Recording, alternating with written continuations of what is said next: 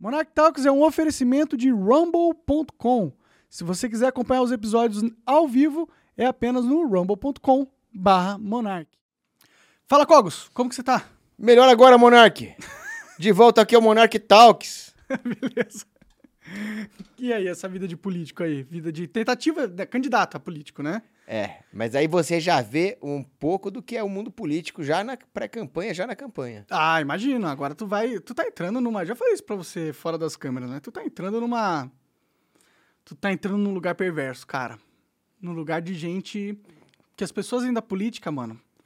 Dá pra contar nos dedos aquelas que querem mudar alguma coisa. Elas vejam, elas veem a política como uma oportunidade de adquirir poder só, né? Normalmente, assim, pelo menos é a minha impressão.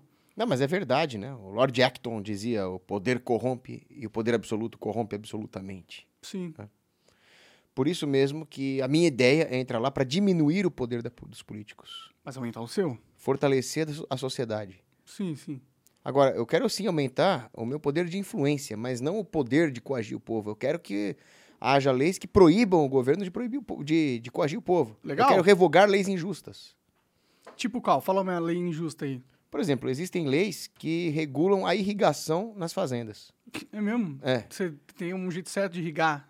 Não é, fica o, o- político, não entende de negócio algum. Quem entende de cada negócio é quem pratica cada negócio. pode- Normalmente. Você é um cara que entende de podcasts. Eu não acho que o governo tem que vir aqui e regular como você faz um podcast. Você sabe fazer. Ah, mas ele já regulou, né? É, pois, exatamente. Ele já regula já, né? Já. Eu não posso falar o que eu quiser no, no podcast. Eu não Você posso, cen- dar, eu não censura, posso ter né? todas as opiniões que eu quiser. Eu posso só ter algumas. As opiniões do, do mainstream, né? Se eu der uma opinião fora da caixinha, eu sou alvo. Essa, essa é a pior forma de censura que tem. Porque, por exemplo, Salman Rushdie, o cara que escreveu Versos Satânicos, ele escreveu justamente um livro criticando a censura dos governos islâmicos. Aí ele sofreu uma ameaça de morte, chamada Fátiva, que os regimes islâmicos emitiram contra ele. Aí ele foi se refugiar lá em Londres. Agora, Londres está um caos, está tomada também, e deram uma facada nele. Isso recentemente. Recentemente, faz aí um mês, dois meses. Deram uma facada no homem porque ele escreveu um livro. É, não Agora- pode, pode falar coisas. Só tem certas coisas que não pode falar, né? Escreve um livro refutando o Salman Rushdie. Pronto, resolveu. Né? Mas é que às vezes não dá pra refutar, né? E aí é mais fácil matar, né? Tipo, É, se isso- tem uma ideia que, puta, não dá, não dá pra destruir essa ideia. Mas dá pra destruir quem tá falando sobre ela, que é mais fácil, né? Vamos destruir quem tá falando sobre ela. Porque aí a gente joga, inclusive, a mensagem pro resto das pessoas, fala, ó, não fala sobre isso. Não fala sobre isso, porque senão alguém vai te dar uma facada, né? E aí intimida, censura, tolhe o pensamento, tolhe a expressão, tolhe a argumentação, e o homem perde a sua capacidade de analisar os pensamentos. Nós somos reduzidos a bichos quando isso acontece. E, voltando à questão da irrigação, né? O fazendeiro tem uma série de leis estúpidas que ele tem que seguir para poder comprar um equipamento de irrigação para sua fazenda. Isso atravanca o agronegócio. E tantos são os negócios, né? Eu posso falar de agro, posso falar de tantos tipos de indústria que existem, tantos tipos de comércio. Cada um tem uma regulação estatal mais idiota que a outra. E eu quero revogar isso. Eu quero reduzir o poder dos políticos interferirem na vida das pessoas. Você vai estar tentando virar deputado estadual, certo? Estadual. O que, que o Estado faz, assim? Que, que leis, tem leis burocráticas regendo negócios dentro do Estado como entidade Estado governamental? Não o Estado brasileiro, mas o Estado regional tal. Tem. No estado de São Paulo e em outras unidades da federação, existem os calhamaços de regulações estaduais. Entendi. E tem as federais também, tem as municipais. Por exemplo, o Bruno Covas, no nível municipal, ele proibiu utensílios de plástico nos restaurantes. Por isso que os canudinhos agora são de papel. Ah, que absurdo, né, mano? É uma coisa, é uma coisa absurda que destrói empregos, né? Você pensa na indústria de plástico, quanta gente perdeu o emprego com isso? Ele não tá nem aí pro emprego do trabalhador. Ah, eu só fico puto porque é um saco tomar coisa líquida com cana- canudo de papel que se desfaz com se, água, tá se ligado? desfaz, é um saco. Não faz sentido nenhum usar papel pra canudo, tá ligado? É. Aí os caras estão colocando agora canudo de alumínio. Porra, mas como que você limpa por dentro um canudo de alumínio? É mó difícil. O de alumínio é pior, porque teve um caso de uma menina que estava tomando um refresco lá, com canudo de alumínio. Ela tropeçou numa escada, caiu e o maldito do canudo entrou no olho dela. Caralho. É porque é de alumínio, né? Se fosse de plástico, o canudo ia só. Só incomodar só, mas É. no caso cegou a menina. Então, É. é.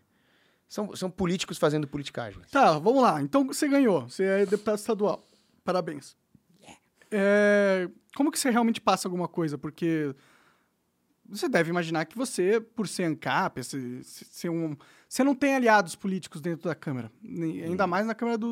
Hum, Na Deputado. verdade, eu tenho sim. Quem? Quem, que- quem que é seu aliado? Eu vou ter muitos. Eu espero, né, que a direita ganhe e eu tenha muitos amigos lá dentro. Eu- inclusive, existem pessoas que estão aí se candidatando à reeleição e que eu já tenho amizade. Por exemplo, o Gil Diniz é um cara que vai ter muitos votos, né? Ele certamente vai entrar como deputado estadual e ele é meu amigo. E eu tenho certeza que eu e o Gil Diniz vamos trabalhar juntos em prol de pautas conservadoras, em defesa da família, contra a ideologia de gênero, contra financiamento de aborto, contra leis feministas, né? Tenho certeza que o Gil Diniz vai me apoiar nisso. Ele é católico também, né? Já encontrei ele na igreja. E tem, por exemplo, o Altair Soares. O Altair Soares, ele é evangélico, cristão, e ele defende as mesmas coisas que eu em muitos pontos. Por exemplo, ele também é contra o aborto, ele também é contra o socialismo, ele é contra a libertinagem. Então, daria para fazer muitos projetos em conjunto com eles e Entendi. nos apoiarmos mutuamente. Agora, é claro, eu sou um anarcocapitalista. Por mim, nem existiria esse negócio de Alesp, politicagem. Então, claro que eu não vou concordar em tudo com eles. Agora, nós podemos ir destruindo os projetos esquerdistas, preservando a liberdade e a tradição da população e divulgando ideias lá na Lesp. Pega o microfone e mete que imposto é roubo, mete que as coisas deveriam ser desestatizadas, mete que político não deveria se meter no negócio de ninguém. E com isso essas ideias vão se propagando. Você se comprometeria a votar a favor de redução de impostos estatais? Mas impra- imposto é roubo. Eu quero acabar com todos os impostos. O que eu puder reduzir de imposto, eu vou reduzir. Claro, eh, se eu chegar aqui e falar, eu vou zerar todos os impostos, eu estou mentindo para a população se eu Ah, fizer isso. O Estado tem, tem que ganhar dinheiro para sustentar. Então, mas né? eu vou, eu vou cortar todos os impostos que eu puder. E tem uma coisa que eu discordo completamente do Partido Novo, né? Hum, O Partido Novo é contra isenções tributárias. Porque para o Partido Novo, não existe nenhuma diferença de valor na economia. Então, tanto faz se é um bordel, se é uma igreja, se é uma indústria de base, se é arroz e feijão do pobre. O Novo fala, não, nós temos que simplificar a tributação, etc., mas todo mundo tem que pagar igual, e aí o Estado tem que arrecadar de forma eficiente. O Novo não enxerga que o que eles estão fazendo é criar um sistema onde o Estado consiga arrancar o dinheiro da população e ninguém consiga dar um jeitinho brasileiro nisso. Ah, mas isso já é verdade, né? As pessoas, o Estado consegue tirar o dinheiro da população, ninguém consegue dar um jeito nisso. Inclusive, a quantidade de dinheiro só aumenta. E o problema de você pegar e ter uma política de imposto onde você dá isenção para alguns e outros não, é porque você transforma o Estado numa máquina de garantir privilégios a certos setores em detrimento dos outros, né? Porque todo imposto que você tira de um setor, você coloca essa carga sobre os outros setores que não foram afetados nessa isenção, suprir. A não ser que se cortem gastos. Porque eu até concordo com o argumento, né, que existiria o risco de ficar privilegiando amiguinhos do Estado. Ah, vamos Já é o que cortar da- acontece. É, o que é o que acon- acontece. é o que acontece, infelizmente. Corta daqui, aumenta de lá. né? Isso eu sou contra. O que eu sou a favor é o Estado cortar os seus gastos, desestatizar os setores, passar para a iniciativa privada, e com isso ele vai precisar arrecadar menos. A economia vai crescer e a alíquota que já se aplica em algum lugar vai render mais dinheiro absoluto porque a economia cresceu. Uhum. Com isso dá para cortar impostos, dá para dar mais isenções. Mas então por que não cortar homogeneamente os impostos para todo mundo? Por que escolher pessoas ou setores para serem favorecidos na corte de imposto? Para mim Não, faz eu- sentido Por mim não. cortava tudo, mas eu acredito que existem cortes que são muito importantes Tipo para que a economia cresça. Por exemplo, combustível. Uhum. tudo, inclusive a comida do pobre, é transportado por combustível. Você vê uma, um, um cara, um completo ignorante, que nem o Noblat, aquele comunista lá. Uhum. Aí ele fala: ah, não vai adiantar nada o Bolsonaro cortar ICMS do combustível, porque o povo não come gasolina. Ele acha que a comida é transportada por fada do dente? É, não, com certeza a energia é um fator ah, de alto impacto na inflação e em todas as outras indústrias, né? Exatamente. E a- na cesta do, de consumo do pobre, muito se fala na questão social, mas nós temos que lembrar que o pobre tem sobra pouco dinheiro para ele investir. A maior parte do que ele gasta, ele é obrigado a gastar em consumo, comida, roupa, remédio, E taxas estatais. como- e taxas. Como é que nós permitimos taxar a cadeia de suprimento alimentar? Ou de saúde, ou de itens de educação? Se tanto se fala em saúde educação, aí o governo não para de injetar dinheiro nisso, é um saco sem fundo.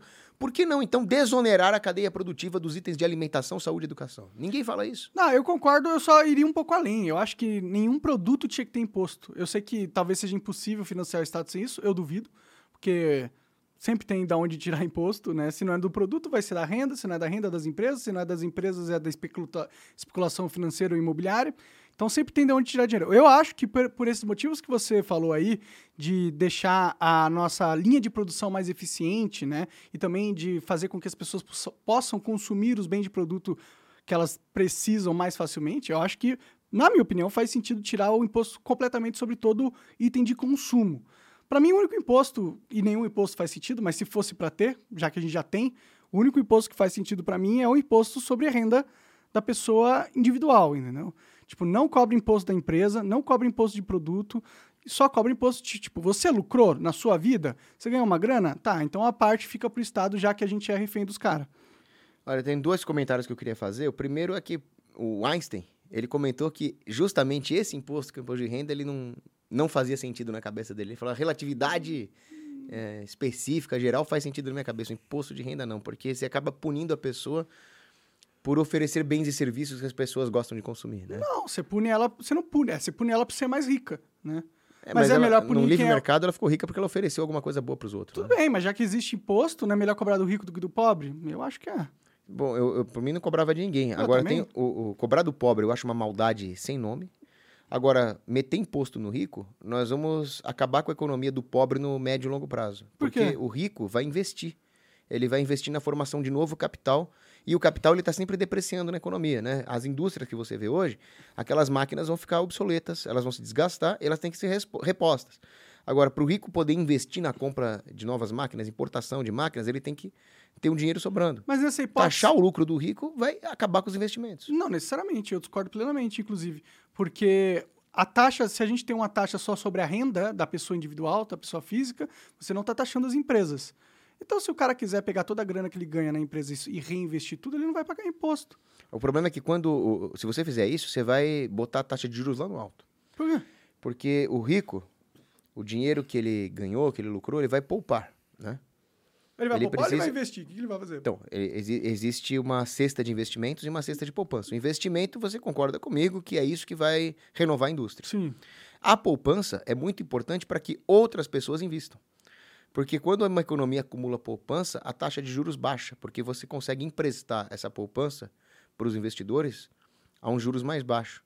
Se não tiver poupança, né, os intermediadores entre o poupador e o investidor, que são as instituições bancárias, Uhum. vão cobrar um juros muito alto por isso, porque está faltando poupança na economia. Mas o que, que você colocar um imposto de renda impede da pessoa fazer uma poupança? Porque o que, que vai sobrar? É, a maior parte, né? O imposto normalmente é a menor parte do que a pessoa ganha, né? Então, mas o imposto de renda começou nos Estados Unidos falando que ia ser 3% de imposto em cima dos, sei lá, uma pequena porcentagem dos mais ricos da população. Sim. E hoje em dia, todo americano paga 40% de imposto de renda, 30% de imposto de renda, né, depende da... Bom, tem muitos ah, tá- eh, táticas de evasão, né? Fiscal, né? Loopholes que eles falam. Então, esse é o meu ponto que eu queria entrar sobre a questão da simplificação tributária. O pessoal do Partido Novo defende simplificação tributária para aumentar a eficiência do Estado em arrancar o dinheiro da população e evitar a elisão fiscal. Por isso que eu defendo a, eu defendo a simplificação tributária no sentido de proteger as pessoas, né, os empresários, o setor privado, que hoje tem que gastar muito para poder acompanhar as mudanças tributárias. As empresas podiam focar na produção do que elas têm que produzir, máquinas, né, produtos, serviços, e acaba tendo que gastar muito tempo e dinheiro só para acompanhar a legislação tributária. É, por então, isso que eu acho que tinha que tirar o imposto das empresas. Tira da empresa. tira, tira completamente. só na pessoa física. E, e a simplificação tributária no sentido de ajudar o cidadão é bom. O problema é que o novo defende a simplificação tributária não para ajudar o cidadão, mas para que o Estado arrecade, vigie e acabe com a nossa privaci- privacidade financeira mais. Uhum. É a simplificação pela simplificação, não pela diminuição da, do roubo, né? Do roubo estatal contra o cidadão. É, mas é que se simplificar vai diminuir o imposto, não vai diminuir o roubo, mas talvez ele fique mais justo, né? Porque Não, tem, tem justiça no roubo também, né? Eu não vejo justiça nenhuma no roubo, isso é coisa de Marcia Tiburi. Robin Hood. O não, o Robin Hood não roubava. Ele tirava dos ricos pra dar pro cara não, que roubava, ele não porra. tirava de rico nenhum. Não? Ele tirava. É a história ele- que eu conheço O é. Robin Hood ele, pe- ele pegava fundão eleitoral e devolvia pro pobre. O que, que o Robin Hood fazia? Você tinha lá o xerife de Nottingham, que era um petista safado, que ele roubava o Hum. Ele era povo. petista? Tinha, tinha PT lá em Nottingham. Era o, o precursor, né? que fica aí Você achacando. não o acha que é povo. meio, meio, meio, meio, meio banaliza o discurso público? Ficar petista, comunista, bolsonarista, blá, blá, blá. Ah, mas é jeito de falar. Eu chamo os ladrão Sem vergonha de petista, para simplificar, né? É, Eu sei, mas é que é, eu, eu entendo, eu entendo essa, essa força interna, mas é que É que é que a gente tá tão preso nessa discussão banal de, de direita e esquerda, de é, eu tenho um amigo policial que ele chama, ele chama o pessoal que ele não gosta de corintiano, Uhum. né? Então ele já eu não falo isso que o meu avô era corintiano, meu querido avô, né? E eu tenho, respe... eu tenho respeito por todas as pessoas de todos os times. O que eu não tenho respeito é por comunista. Entendi. Mas aí o, o Robin Hood, ele era um nobre, né? E tinha o xerife de Nottingham que roubava o povo, roubava camponês, roubava outros nobres.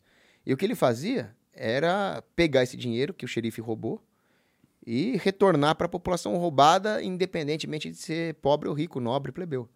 Então ele não era um comunistinha que roubava rico para dar para pobre. Ele pegava de volta do ladrão e devolvia para o trabalhador honesto ou para o nobre honesto. Bom, mas esse é o argumento do comunista, né? Não, o argumento do comunista não é esse. O argumento É, é, o argumento é o proletário, o proletariado ele é escravizado pelos donos do- da- dos meios de produção, eles roubam o povo e é por isso que a gente tem que matar todo mundo ali, tirar essa grana e, porra, instaurar o comunismo. Não, mas aí que tá, pro tirar dos comunista, ricos e dar pros pobres. pro comunista, lucro é roubo. Eles partem dessa premissa.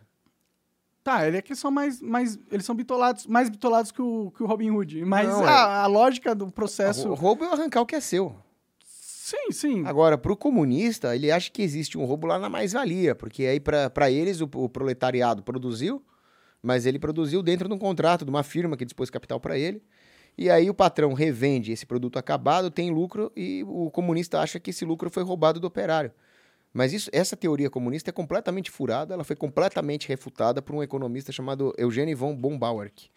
Ele disse o seguinte: o capitalista investiu capital, se arriscou, ele não sabe se o cliente vai gostar do produto dele para comprar, ele dispôs todo aquele arranjo gerencial, aquelas máquinas dispostas daquela maneira, dando ao operário a oportunidade de ter um trabalho produtivo dentro daquela empresa.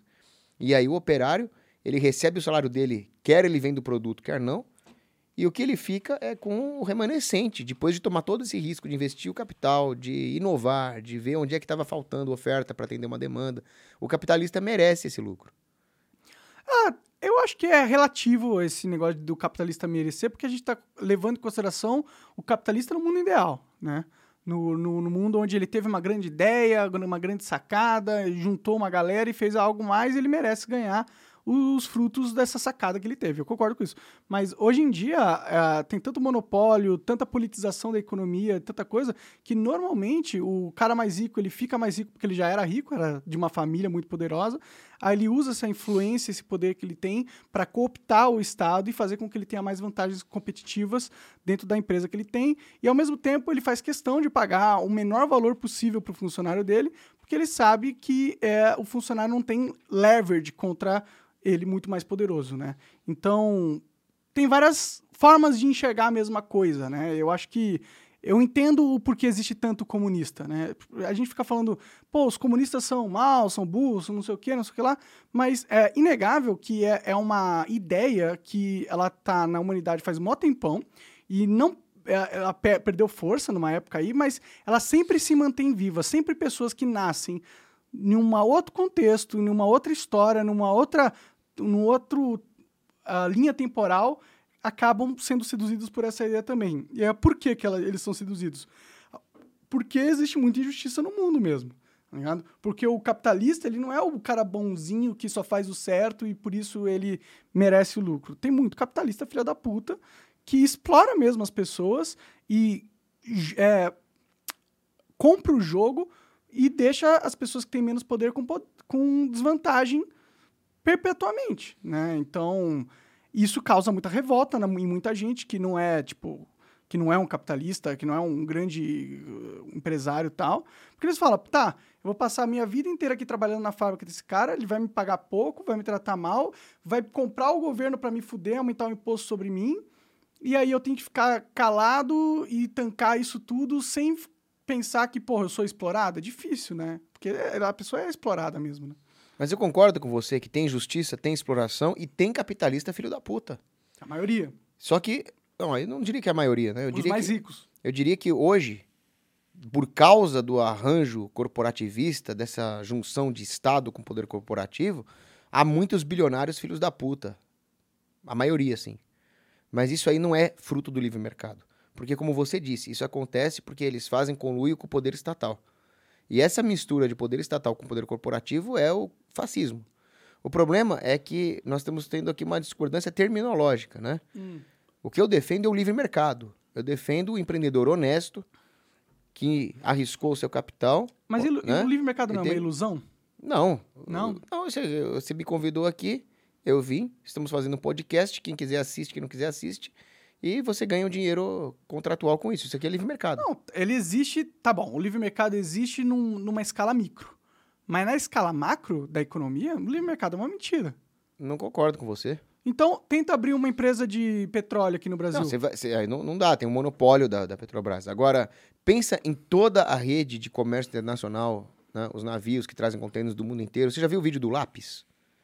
Tem, isso aí é uma, é Uma uma coringa, não, que ele pega assim. Não, tem um vídeo do Leonard Reed, agora não lembro se é o Leonard ou Lawrence Reed, que ele fala: ninguém no planeta sabe fabricar um lápis. Por quê? Você pode até pegar os insumos lá e montar um lápis, mas quem é que sabe fabricar esses insumos? Então ninguém domina todo o processo produtivo de um lápis. Você precisa do lenhador para madeira, do seringueiro para borracha, sei fazer em larga escala, é. sim. Né, o grafite. Mas eu posso, se eu quisesse Você fazer um lápis, precisa- eu conseguiria. Não, mas não, mas calma. Você não conseguiria. de- Só se tivesse um insumo. É a mesma coisa que Tá, se eu fosse lá te pegar toca a bola na cara do gol, você chuta pro gol e fez o gol. Não, mas, Mas, eu posso você precisa do time insumo. inteiro pra bola chegar na cara do gol. É, o lápis é, uma, é, um- é algo simples, né? Eu me vejo fazendo um lápis só, um, tipo, na floresta daria pra fazer um lápis. Não, se- seria um lápis se- perfeito, se, mas... Se, te tacar um planeta inabitado, você não sabe fazer um lápis. Você Ah. teria que aprender a fabricar um machado, cortar árvore. Aí você pega a árvore, aí você tem que é, dominar o processo da borracha. E Ou eu posso pegar uma planta numa- que tem uma tinta, colocar no graveto e fazer uma caneta improvisada. Uma caneta improvisada, mas você não vai conseguir fazer aquela coisinha A de... bique, não vou fazer a bique. Aquela borrachinha em cima tem, um, tem vários componentes químicos. Sim, isso você é vai precisar de indústria química pesada, tubulações. Fazer produtos, assim, de valor agregado alto, realmente... É, e tudo isso é transportado no mundo inteiro de navio. Você precisa do cara que é o capitão do navio que estudou as ciências náuticas e etc, etc. E toda a parte contábil, enfim. Ninguém consegue fazer um lápis barato. Em grande escala, sozinho.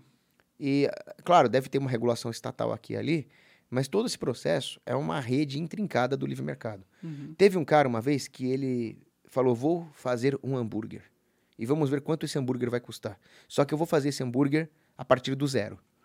Eu vou plantar o trigo, eu vou criar a vaca, eu vou plantar o alface e tomate.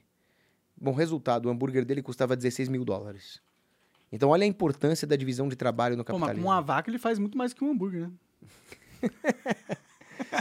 Mas o trabalho que deu para fazer um hambúrguer, aí que tá, entra a economia de escala. Ele, ele pode ter uma vaca para fazer vários hambúrgueres ou vários litros de leite, porque ele vai vender para vários consumidores. Sim, esse é o poder do Que capitalismo, né? Exato, que só puderam comprar porque eles também produziram alguma coisa, produziu o balde que ele colheu o leite da vaca, enfim. Isso, é- é- que- quem, quem poderia dominar isso? A única mente capaz de dominar isso é a mente de Deus. Agora, um burocrata, um político, fora, não consegue. Aí você falou do corporativismo, né? Hum. Quando um, um empresário se vale das regulações do Estado para esmagar os seus concorrentes, aí ele consegue um monopólio. E é por isso que existem tantas leis estaduais que eu quero revogar. E tantos monopólios. Por- exatamente, porque essas leis foram feitas a partir do lobby. Então, alguns filhos de uma puta fizeram lobby junto a alguns políticos, financiaram a campanha desses políticos, esses políticos criaram leis que destruíram a concorrência, e aí houve a cartelização das empresas, e uma vez cartelizadas, elas podem pagar um salário de bosta para os seus funcionários, elas podem vender um produto caríssimo. Por isso que eu sempre desconfio daquele político limpinho que fala: ai, eu não pego o fundão. Mas ele recebe um monte de doação de grandes empresários para depois trabalhar para esses empresários em detrimento da concorrência de mercado. Uhum. Eu não tenho rabo preso com ninguém. Peguei o fundão e vou pegar mais. Mas eu não peguei o fundão do povo. Porque eu sou contra a existência do fundão. Eu peguei um dinheiro que ia ser usado para financiar a campanha de políticos socialistas, corporativistas, lobistas. Obrigado. E vou usar para me eleger e revogar todas essas leis injustas que atrapalham o livre mercado. Né? Oi? Você revogaria o fundão? Sim, aquela, eu sou estadual, agora eu quero, eu quero depois virar um federal, virar um senador. E uma vez que eu tenho o poder de acabar com o fundão, eu quero acabar com o fundão. Por quê? Porque é absurdo que o trabalhador brasileiro seja obrigado a financiar a campanha de político, realmente. Agora, já que pegaram esse dinheiro e vão dar para meus concorrentes que são boa parte deles estatistas, Hum. eu vou pegar esse dinheiro que o Estado arrancou do povo e vou pegar esse es- dinheiro do Estado para combater essa tirania estatal. Nada mais justo, nada mais libertário do que isso. E uma coisa que você falou, Monarque, que eu concordo plenamente com você, é que existe muito empresário filho da puta que só está esperando a oportunidade de fazer lobbyzinho junto com o governo para virar um monopolista bilionário e ferrar a O população, jogo é ferrar o esse. livre É assim que comércio. você fica bilionário. Então, o mercado de, de carne no Brasil, o pessoal fica aí colocando a culpa no Bolsonaro. Ai, tá carne, tá cara, é por causa do Bozo. Não é por causa do Bolsonaro, não. Em 2015, teve uma crise econômica dantesca por causa das políticas monetárias do Lula, que explodiu em 2015. E o Lula falou: o povo então que coma ovo e arroz. Ele não tá nem aí pro povo. Ele, o, o Lula é um cara que odeia o agro. O Lula é um cara que odeia o povo. Fala assim do Lula, ele é legal. Não, chamou, chamou as pessoas do interior do campo que sustentam a cidade de Capial. Isso é uma, uma vergonha desdenhar das pessoas que trabalham no campo, que tem uma sabedoria do homem do campo, que produzem aquilo que nós comemos. E esse corporativista elitista do Lula, que é o candidato dos grandes banqueiros, do Henrique Meirelles, está aí xingando as pessoas do campo. Agora, Mas o campo também cooptou o Estado, né? não, o, o- o campo, é, existe, existe gente ruim em todo lugar. Mas o campo interior é uma reserva moral do país. Você chega lá, o pessoal defende família, defende propriedade privada, defende o armamento do cidadão de bem. né? Agora, a FDP tem em todo lugar. Tem FDP na igreja, tem FDP em todo lugar. Então, não é por isso que os comunistas existem? Eles veem o- essa injustiça e, ele- e o jeito deles de solucionar isso é o comunismo. Não é que eles são má não, mas, o, pessoas, não, é mas eles... o comunismo, ele perverte os princípios. Talvez porque- seja uma ideia errada, mas é, tem um porquê eles se sentirem da forma com que eles se sentem, tá ligado? Mas é que tá, a- existem pessoas que mentem, mas entendem que a mentira é errada. Existem pessoas que dão lá um. se adiantam em algum dinheirinho, mas sabem que roubo é errado. Agora, o que o comunismo faz é distorcer a noção que as pessoas têm das coisas. Eles querem tornar o roubo correto, eles querem tornar a perversão sexual correta. Eles são relativistas. Eles atacam a verdade. E a verdade é o próprio bem.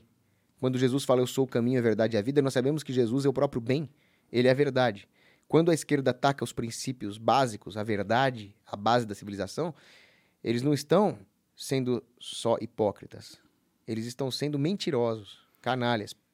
Mas quando eles falam assim, ó, esse capitalismo é uma farsa, é, todos os bilionários já estão em colúio com o Estado e eles passam as regras dos jogos para que as pessoas que nasçam ah, numa condição de pobreza continuem lá. Eles querem que isso aconteça, tá ligado? Ou querem que as pessoas, no máximo, ah, se tornem um funcionário eficiente para eles, mas eles não querem criar um cenário onde eles possam ser realmente ah, competitivos contra quem tem o monopólio, né? Então, isso também é verdade. É uma verdade que os comunistas eles apontam, né? Eles não estão mentindo aí pra mim. Na minha visão é verdade. Não, eles mentem, sim, porque eles enganam as pessoas quanto às causas do problema. Platão dizia: para conhecer uma coisa, conheça a sua causa. Uhum.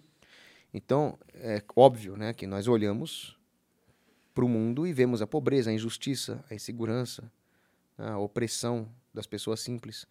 Mas o esquerdista mente quanto às causas disso. As causas disso não é o conservadorismo, não é o livre mercado. A causa ah, não, disso. a causa disso é a humanidade mesmo ser podre. Então, aí tem a questão do pecado original. E aí a humanidade é podre por causa do pecado original, mas o, o comunista é o primeiro que vai negar a existência do- da- de Deus, a existência do- da, da transcendência, a existência de valores morais, de direitos naturais que transcendem as próprias leis humanas. Bom, homens muito inteligentes não acreditam em Deus. E, e os mais brilhantes da história acreditam. Isso é relativo, né? Não é relativo. Falar que acredita em Deus e acreditar realmente em Deus é Não, diferente. não, é- não estou nem falando do dom da fé, porque existem ateus de direita, existem ateus que são pessoas extremamente corretas, morais. Existem ateus que são brilhantes, sim. O que eu digo é que a esquerda nega o, o valor dos princípios religiosos. Eu sou um, eu sou um cristão devoto, mas não estou nem entrando nesse mérito. O valor dos dez mandamentos, o valor do trabalho social da igreja é uma coisa que nenhum intelectual, com fé ou sem fé, poderia negar.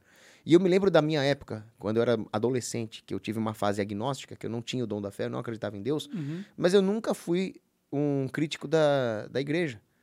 Aí eu me lembro que a professora comunista marxista chegou lá na aula e falou que religião era uma coisa ruim, que a igreja católica não prestava. E eu não tinha fé. Eu nem acreditava em Deus, mas eu falei, professor, isso aí tá errado. A igreja é boa, a igreja faz serviço social. Essa ela é só boa? A igreja tem. A, a- igreja é 100% boa? Não, existem membros ruins da igreja, mas a igreja é boa. E aí depois, com, com o dom da fé, aí eu me converti e tudo. Agora eu sei a verdade. A igreja, ela é o corpo místico de Cristo. Ela é ajudada pelo Espírito Santo. Mas independentemente disso, existem pessoas ruins na igreja. E as mesquitas, não são? Ah, Monarca, você quer entrar num terreno bem pantanoso agora, né? Ah, mas se a gente tá falando da fé dos outros, eles têm fé também, né? Então, eles têm, eles têm uma fé que os leva, por exemplo, a matar o, a tentar matar o Salman Rushdie, como nós comentamos Sim, aqui. mas tem um monte de cristão que matou um monte de gente em prol da fé deles também, né? Isso não é uma coisa exclusiva dos muçulmanos, né? Não, existem pessoas que interpretam mal a fé.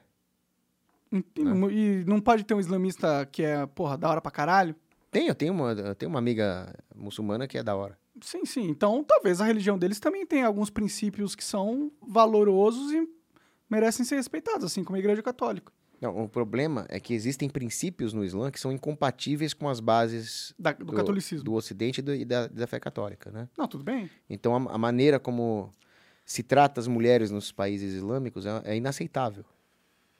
Eu O concordo. apedrejamento de mulheres ah, adúlteras, as leis que privilegiam os homens em, det- em detrimento das mulheres, elas não podem herdar o valor integral do que elas mereciam. Então, um- morre o, o- o muçulmano lá, o filho, o homem, pode herdar 100%, a mulher não. É, não, é meio machista, né? Total machista. Total machista. Então, são, são, são a, a ideia de... Né, é claro que nós temos que respeitar os direitos naturais de qualquer pessoa, independentemente da fé. machistas no, no- no católico também. Mas você sabe que a, a lei, erra- a lei Você não pode comer camarão, segundo a Bíblia. Não, não. Isso aí, isso aí foi superado. É, foi superado, mas tá escrito. A ideia de, do fruto do mar só comerás os peixes com escama era uma lei mosaica do Antigo Testamento, que não é uma, uma lei basilar como os Dez Mandamentos, e que foi superada no Novo Testamento. Então eu sou católico e como camarão à vontade. Sim, tudo bem. Isso não pode ser uma lei. ah, pô, os muçulmanos com essas leis meio machistas não podem ser uma coisa assim também? Uma parada assim que eles podem transcender e entender que o que tá. O valor do Alcorão é muito além de. De regular se as mulheres vão ganhar dinheiro ou não, ou se elas vão Não, poder vestir do problema- jeito que elas quiserem ou não. O problema, Monark, é que existem muçulmanos que são boas pessoas, sem dúvida. Ah. Mas quando os muçulmanos são boas pessoas, é porque eles não estão seguindo aquilo que o Islã prega. Porque o que o Islã prega, se for seguir a, A risca? a, a lei islâmica, a Sharia, É, É- catolicismo também. É a, escravidão, é, a escravidão, é a escravidão dos católicos, é a escravidão dos judeus, é a destruição dos infiéis. Isso tá tudo errado. Mas se você seguir a risca também o Velho Testamento, fudeu. Vai matar um monte de gente. Não. Não? Não, porque o Velho Testamento ele se aplicava no contexto do povo Não, mas se israelita. seguir agora o Velho Testamento, você vai fazer coisas que a Não, gente acha porque errado. hoje, hoje, vivendo no- na plenitude de Cristo, nós interpretamos o Velho Testamento né, segundo o contexto onde Cristo se, se encarna, re- ensina a, a plenitude da palavra e ressuscita. Então, o Velho Testamento teve a sua Mas se, função, a, primeira sua mensagem- pedagogia, desculpa. né, que foi muito importante no contexto da preservação do povo israelita, Entendi. que esperou o Messias. E aí o Messias veio. Mas- E aí ele ensinou a plenitude da lei, que é a, a, a ideia da, da regra de ouro, do amor, né? Sim. A, a, amai a Deus sobre todas as coisas e ao próximo como a ti mesmo. E não faça aos outros aquilo que você não gostaria que fizesse com você. Então é uma regra da justiça e da misericórdia juntas, no amor de Deus. E aí nós vemos, olhamos a- o Velho Testamento a partir de Cristo e notamos a enorme sabedoria de Deus em preservar o povo israelita. Né? Agora, você pode comer camarão à vontade, sim, porque Que a bom, igreja, comi hoje camarão. é, e a igreja católica nos fala o que, que foi superado e o que continua valendo. Mas, pô, se Deus escreveu um livro, mó tempão atrás, por que, que ele ia colocar mensagens que não são úteis, tá ligado? Mas são úteis. Não comer camarão era útil? Sim, porque naquele contexto, muitos desses frutos do mar estavam contaminados, né? A carne de porco também.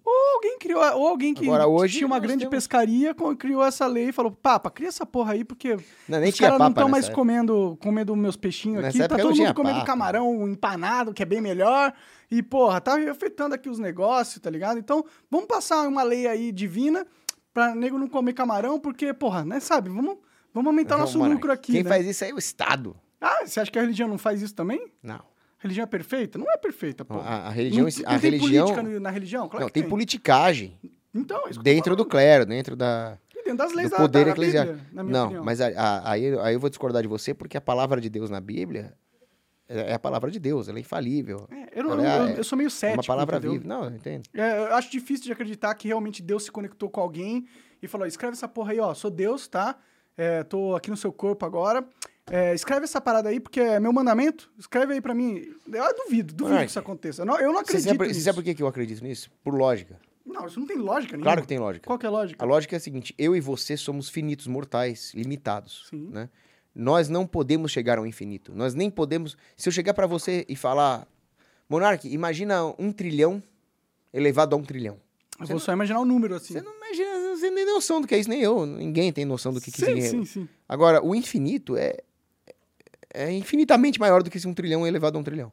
Tá, é não verdade. tem condições de qualquer pessoa na Terra compreender, chegar, se conectar com Deus sozinha.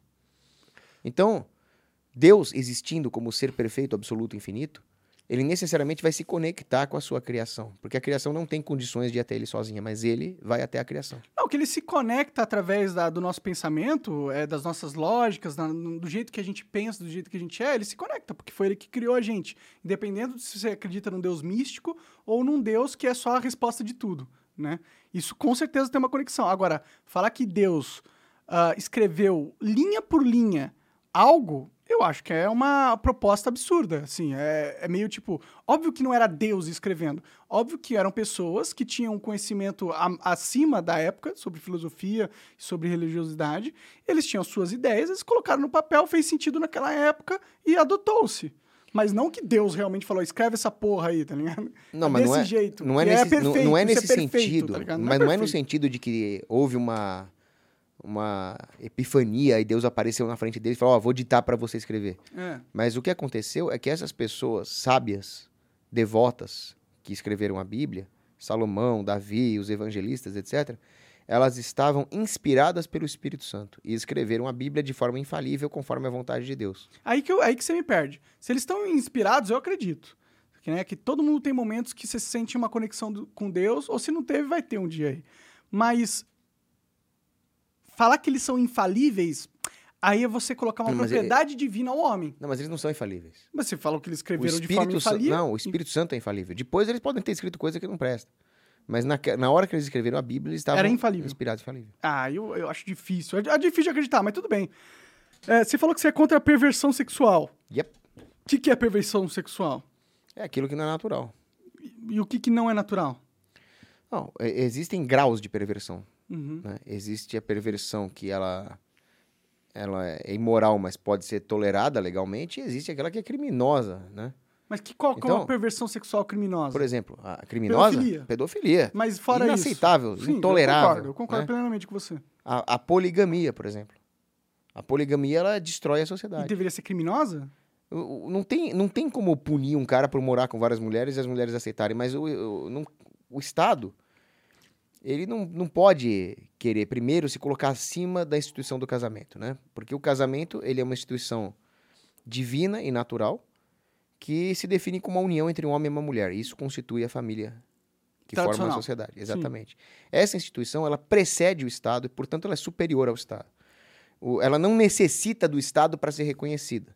Agora, o Estado, uma vez existindo, né, eu sou anarcocapitalista, não defendo que nem que exista isso, mas uma vez que existe o Estado, ou, ou as instituições de governo que eu defendo como anarcocapitalista, governos de livre adesão, Hum. ela precisa proteger, servir e reconhecer essa família naquilo que é o escopo jurídico do- de um governo.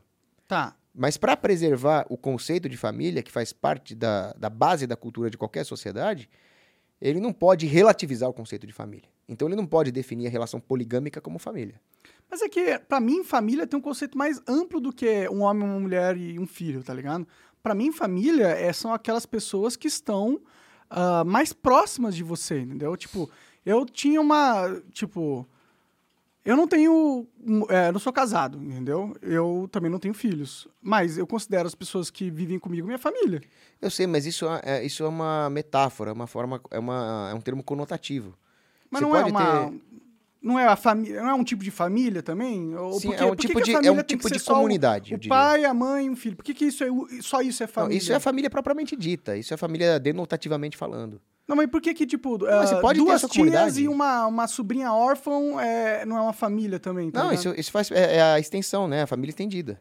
Mas é uma Mas família. o núcleo da família é o homem e a mulher casando e tendo filho. Porque essas tias, elas que, que vieram. dois caras que adotam uma criança não podem ser Não, uma mas- família? ah, Calma aí, vamos, vamos por parte. Essas duas tias que você falou, ah, tem as duas tias, elas vieram de um pai e de uma mãe.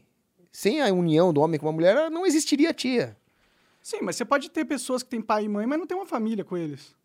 Então, aí seria uma, uma corrupção das relações familiares. Um pai ausente, uma mãe negligente, um filho ingrato. Isso aí é uma perversão das relações familiares. Mas é o que mais acontece. Mas você só pode dizer que o cara é um filho ingrato porque você já está o definindo como filho pertencente a uma família que devia gratidão aos pais. Bom, existe a família biológica e existe a família social, né? Então, essa família social é uma comunidade. E Sim. nós podemos chamar de família no sentido conotativo. Por exemplo, soldados do mesmo pelotão que entraram lutar numa guerra. Fala, pô, esse pelotão aqui é uma família. Sim. Mas não, não é a família propriamente dita. Não, é a ninguém vai família casar com ninguém.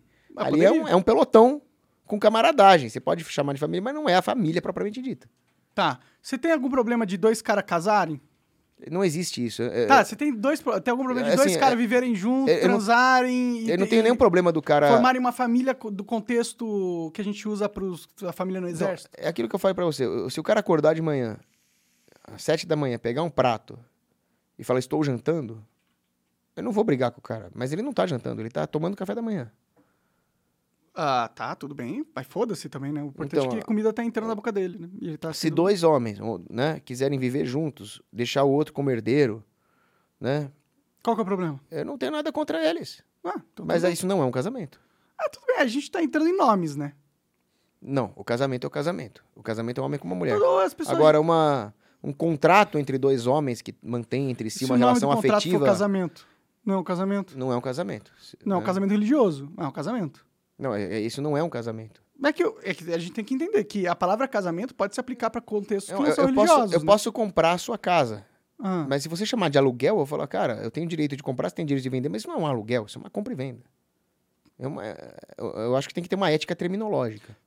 eu, eu entendo, mas é que, tipo, no, no caso do aluguel, como que funciona? Você paga uma taxa mensalmente pra pessoa É. e você nunca vai ter direito a, a escritura do que você, aonde você tá morando. Não, Isso é aluguel. E se eu, se eu comprar e você me vender, eu virar o proprietário, não é um aluguel. Agora, se você chamar de aluguel, eu não vou brigar com você, mas falar, cara, isso não é um aluguel, isso é uma venda. Enfim. Tudo bem, mas é que, é que tipo, um casamento, ah, ele pode ser... Ah, é que a gente fica muito preso nos nomes, mas o fato é, tem, existem pessoas que são gays são e elas querem viver juntas e querem, por algum motivo, que o Estado valide essa porra. Não, mas é, o, o- Qual é o a- problema a, a disso, liberdade assim? de contrato, de, manter, de um homem colocar o outro homem como herdeiro e viverem juntos, problema deles. E se uma igreja não é- evangélica não é quiser casar um casal gay? É, E ela está pervertendo a, a, a noção de casamento. E Ah, isso tudo não, bem, mas isso não tem é o pro- validade. Qual que é o problema disso? Não tem não tem validade, perante validade. a Deus, ok? E olha, Mas eu não- conheço as muito. pessoas não se importam muito com Deus hoje Eu conheço dia. muitos pou- muito poucos evangélicos que aceitariam uma coisa dessa. Não, eu conheço, tem igrejas que são totalmente a favor da, da- de serem mais livres com a pessoa que é homossexual, né? Tem muita igreja que Não, mas o- casaria um homossexual. O homossexual, ele é muito bem-vindo na igreja católica mesmo. Ele tá, é, né, nós acolhemos, ensinamos. Por que não casar, filho da puta? Porque não é casamento, não tem como. O, o sacramento do casamento se dá com homem e uma mulher, é mesma coisa, né? Você não pode ordenar uma mulher como padre, porque o, padre, ordena, o sacramento de, de ordem para tornar alguém sacerdote é para homem. Eu não posso. As mulheres são bem-vindas na igreja, óbvio. Ah, Nós temos, né, louvor a Maria, mãe de Deus, óbvio. Mas eu não posso pegar uma mulher e transformar ela num sacerdote, porque o sacramento do, sacerdócio é para homem, o sacramento do casamento para um homem e para uma mulher. Sim, mas você percebe que isso são tudo regras de uma comunidade e não sim as regras da, e não as regras da vida inteira. Tipo, se essa comunidade quiser aceitar uma mulher padre, se tiver uma igreja que quiser aceitar uma mulher padre, ok, ó, por mim eu acho que ela deveria. Ela vai ser excomungada pelo, pelo Vaticano, vai, foda-se, mas também é direito dela, né? Eu É, chamaria ela tá- ela de padre. Eu não ia, eu não ia ficar falando assim, ou, ou padra, não sei. Eu, madre, é Não, madre. mas ela, ela não é uma sacerdote católica, de forma nenhuma. Ah, tudo bem, tudo bem. Então, aí você pode ter uma bispa de uma igreja. Agora, eu tô falando o seguinte: o, casa, ó, o, o casamento ele é uma instituição natural que precede a própria igreja. Ele foi instituído lá no Éden, com Adão e Eva. É, o que foi instituído lá no Éden com Adão e Eva é que a necessidade de você ter filhos é um homem e uma Então, mulher. não era Isso Adão, nunca vai não- mudar. Não tinha Adão e Ivo. Quer dizer, pode ser que mude, na real. Não tinha Adão e Ivo, era Adão e Eva.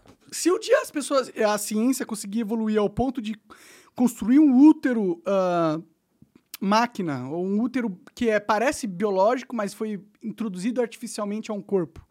Se a ciência chegar nesse ponto, ah, mulher- homens vão ter filhos. Você acha que isso é algo ruim, Meu assim? Deus do céu, isso é um apocalipse. Aí Jesus vai voltar armado de M60, assim, igual do Rambo. cara. eu não vejo problema do cara que. Tipo, adotar um Esse- filho é a mesma coisa, Isso não é, é? isso é uma perversão. A, a ciência tem que ter limites éticos. Bom, eu acho que assim, Eu tem sou, que ter eu- limites éticos. eu sou fã da ciência, esse microfone, essa live, essa transmissão, telecom, internet, eu acho maravilhoso. Agora, a ciência tem que ter limites éticos, né? A perversão do corpo humano, para mim, está além do escopo ético da ciência. Porque se a ciência não tiver limites éticos, nós vamos cair em coisas terríveis. Marca-passo é uma perversão do corpo humano? Não. O marca-passo, ele corrige um, um- um problema, uma moléstia do corpo humano, é uma tecnologia maravilhosa que ajuda a salvar vidas, ajuda a dar sobrevida para uma pessoa doente. Célula tronca? Isso aí é de Deus. Célula tronco é uma. Célula tronco já depende da situação. Se Ah. for célula tronco embrionária, aí já é assassinato. Agora, se pegar, sei lá, uma célula da bochecha do cara, uma, uma coisa que não que era de um tecido, né, histológico, célula não era, tronco não é do. É uma parada do. Não é, não é, um- Não é uma parada fácil de conseguir assim da bochecha, eu acho. Não sei, eu posso estar falando merda, eu não sou cientista. Então, eu também não entendo nada dessa área de. né, não, é- não domino essa área, mas em termos de bioética, que é um assunto que eu. Não é que eu domino, mas que eu já, já tenho mais noções. Já pôs um dedinho do pé na água do- da bioética. De bioética, acho que tem até a canela ali, né? Mas tem gente que entende muito mais que eu. O, eu gosto muito do. de um autor sobre isso aí chamado Lodge. Padre Lodge. E eu tava vendo ele fala- falar sobre isso, né? Não concordo com tudo que ele diz, mas concordo com os bons 95%. E, E a célula tronco embrionária, ah, qual, que, qual que é da célula tronco embri- embrionária? ela é assassinato. É uma célula que. É um, é um- imagina um zigoto, por exemplo, né? É algo que poderia vir a se, a- a se desenvolver e você mata para usar para um experimento científico. É uma coisa digna de um Mengele nazista, que fazia experimentos com, com judeus. Uma coisa É, eu não sinto terrível, dessa forma, cara. Eu não, eu não dou essa, esse valor da vida para um zigoto que vocês dão, assim, a galera mais, mais religiosa, mais... Eu, não- mais de Cara, você já foi um, cara. Ah, tudo bem. Eu acho que eu preferia ter sido feito de cobaia lá e não ter vivido essa vida Você aqui tá louco, Monark? Pô, Por que? Tô louco. Essa vida aqui é muito boa, por acaso? é a vida que Deus nos deu para nós nos santificarmos e atingirmos o céu. Agora, eu, eu acho, eu falaria isso para uma pessoa que tá toda lesada, toda detonada. Mas supondo que essa Você é um seja cara a que- única realidade Pô, possível. pera, Monark, calma aí. Agora você tá me falando uma coisa chocante demais. Ah, Pô, você é um cara é, famoso na internet, que tem uma vida que é uma financeira. merda. É, Eu sou, eu sou famoso na internet, tem lá os seus problemas. É uma Não- merda. Não é uma merda, é É merda. uma merda horrível. Cara, merda é não ter, não ter dinheiro pra comer. Ah, merda é, é- São duas merdas. merda é não ter dinheiro pra se tratar no hospital. Merda é não ter dinheiro. Agora, ser famoso também é uma merda. Tem seus problemas, né, cara? pra mim Mas é você merda. ganha eu dinheiro- ter... Se você me ganha dinheiro por ser famoso. Se você... É, por isso que eu sou famoso, por causa do dinheiro. Se fosse- Justo, não, tá justo. Se pô. você me desse uma maleta de, de dinheiro infinito aqui pra mim, você nunca mais ia ouvir falar de mim. Eu estaria su- sumido. É, A verdade é. A Cara, verdade eu vou é te falar uma coisa. Eu, eu gosto de câmera. Mesmo se eu ganhasse na Mega Sena acumulada aí, mesmo assim eu ia. Então você é mais maluco que eu pensei, viu? Eu sou doidão, É, porque gostar de câmera, sim. É, não. É, eu gosto de espalhar minhas ideias. Ah, tudo bem, eu entendo esse ponto, eu também gosto. Mas é, já eu espalhei demais já pra uma vida. Mas, cara, mas, cara, toda profissão tem os seus problemas. A sua profissão de influencer, de podcaster, tem seus problemas também, que é a exposição. Sim. Mas, pô, você tem uma vida financeira boa, estável. Você é um cara gente boa, tem aí os seus, seus amigos, seus animais de estimação, você tem uma namorada bonita, legal. Como é que você fala que a vida é uma merda? A vida é uma merda. É sofrimento atrás de sofrimento, desgraça após desgraça, pra um fim que a gente tem sorte se não for trágico. Olha, você tá. Você não tá errado nas suas observações empíricas, mas você tá errado na sua conclusão última. Que isso aqui tudo tem um puta um propósito Cara, foda. Eu, conheci um, um Forças Especiais, Uhum, um agente do exército. é, que ele disse o seguinte: a vida é uma operação especial. Você é desovado a partir da genitália da sua mãe em território inimigo e rasteja sob fogo inimigo até o túmulo. Isso é a vida. De- Bom, é uma boa descrição. E, e o, interessantemente, a religião diz exatamente a mesma coisa. Tem uma oração que é a Salve Rainha, que nós falamos, né? É, salve Rainha, Mãe de Misericórdia, a vida do Sul, esperança nossa salve. A vós bradamos, degredados filhos de Eva. A vós suspiramos, gemendo e chorando nesse vale de lágrimas. Isso aqui é um vale de lágrimas, isso aqui é um degredo, isso aqui é uma punição. Mas Deus poderia ter nos ferrado de verdade. Que seria o quê? Imagina, imagina, ele poderia ter nos colocado numa coisa assim, como se fosse um, Um purgatório sem garantia de salvação, que fosse só sofrimento, só porrada, só treta. Não é isso que a gente tá vivendo? É muita treta, realmente. Mas Deus nos dá sinais de esperança também. Qual? Porque no final, quando acabar isso aqui, Deus nos criou para um destino de felicidade eterna. Será? Sem dúvida, Deus não faria outra coisa. Ele é amor puro. É, eu não conheço muito Deus assim ao ponto de saber o que ele quer. Não, ele é amor puro, ele é a suma bondade, ele só quer o seu bem.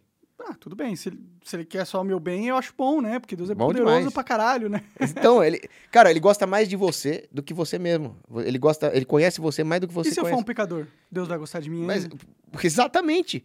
Você acha que Jesus desceu aqui e foi pobre e foi injustiçado, tomou porrada, foi crucificado por quem? Pelos pecadores. Isso não é gostar dos pecadores? Não, tudo bem, tudo bem. Ele pode gostar, mas a...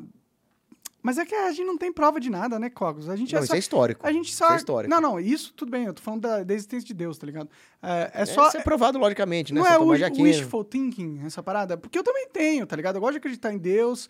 Eu, eu quero que, porra, essa minha vida signifique muito mais do que só o que eu tô passando agora. Eu não quero que, porra... Porque a morte parece injusta, tá ligado?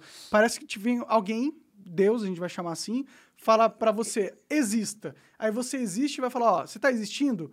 Legal. Sofra pra caralho e depois deixe de existir. Mas esse é o ponto, Monark. Esse é, é o exato ponto de bosta, né? Exatamente. É uma merda. É uma punição, não era pra gente morrer. É não dá pra... Não Se Adão não tivesse cagado no pau, se ele não fosse um mangina que foi lá atrás da Eva. É, o Adão, Adão foi punido pela manginice dele. Eu não né? acredito nessas histórias, E- pô.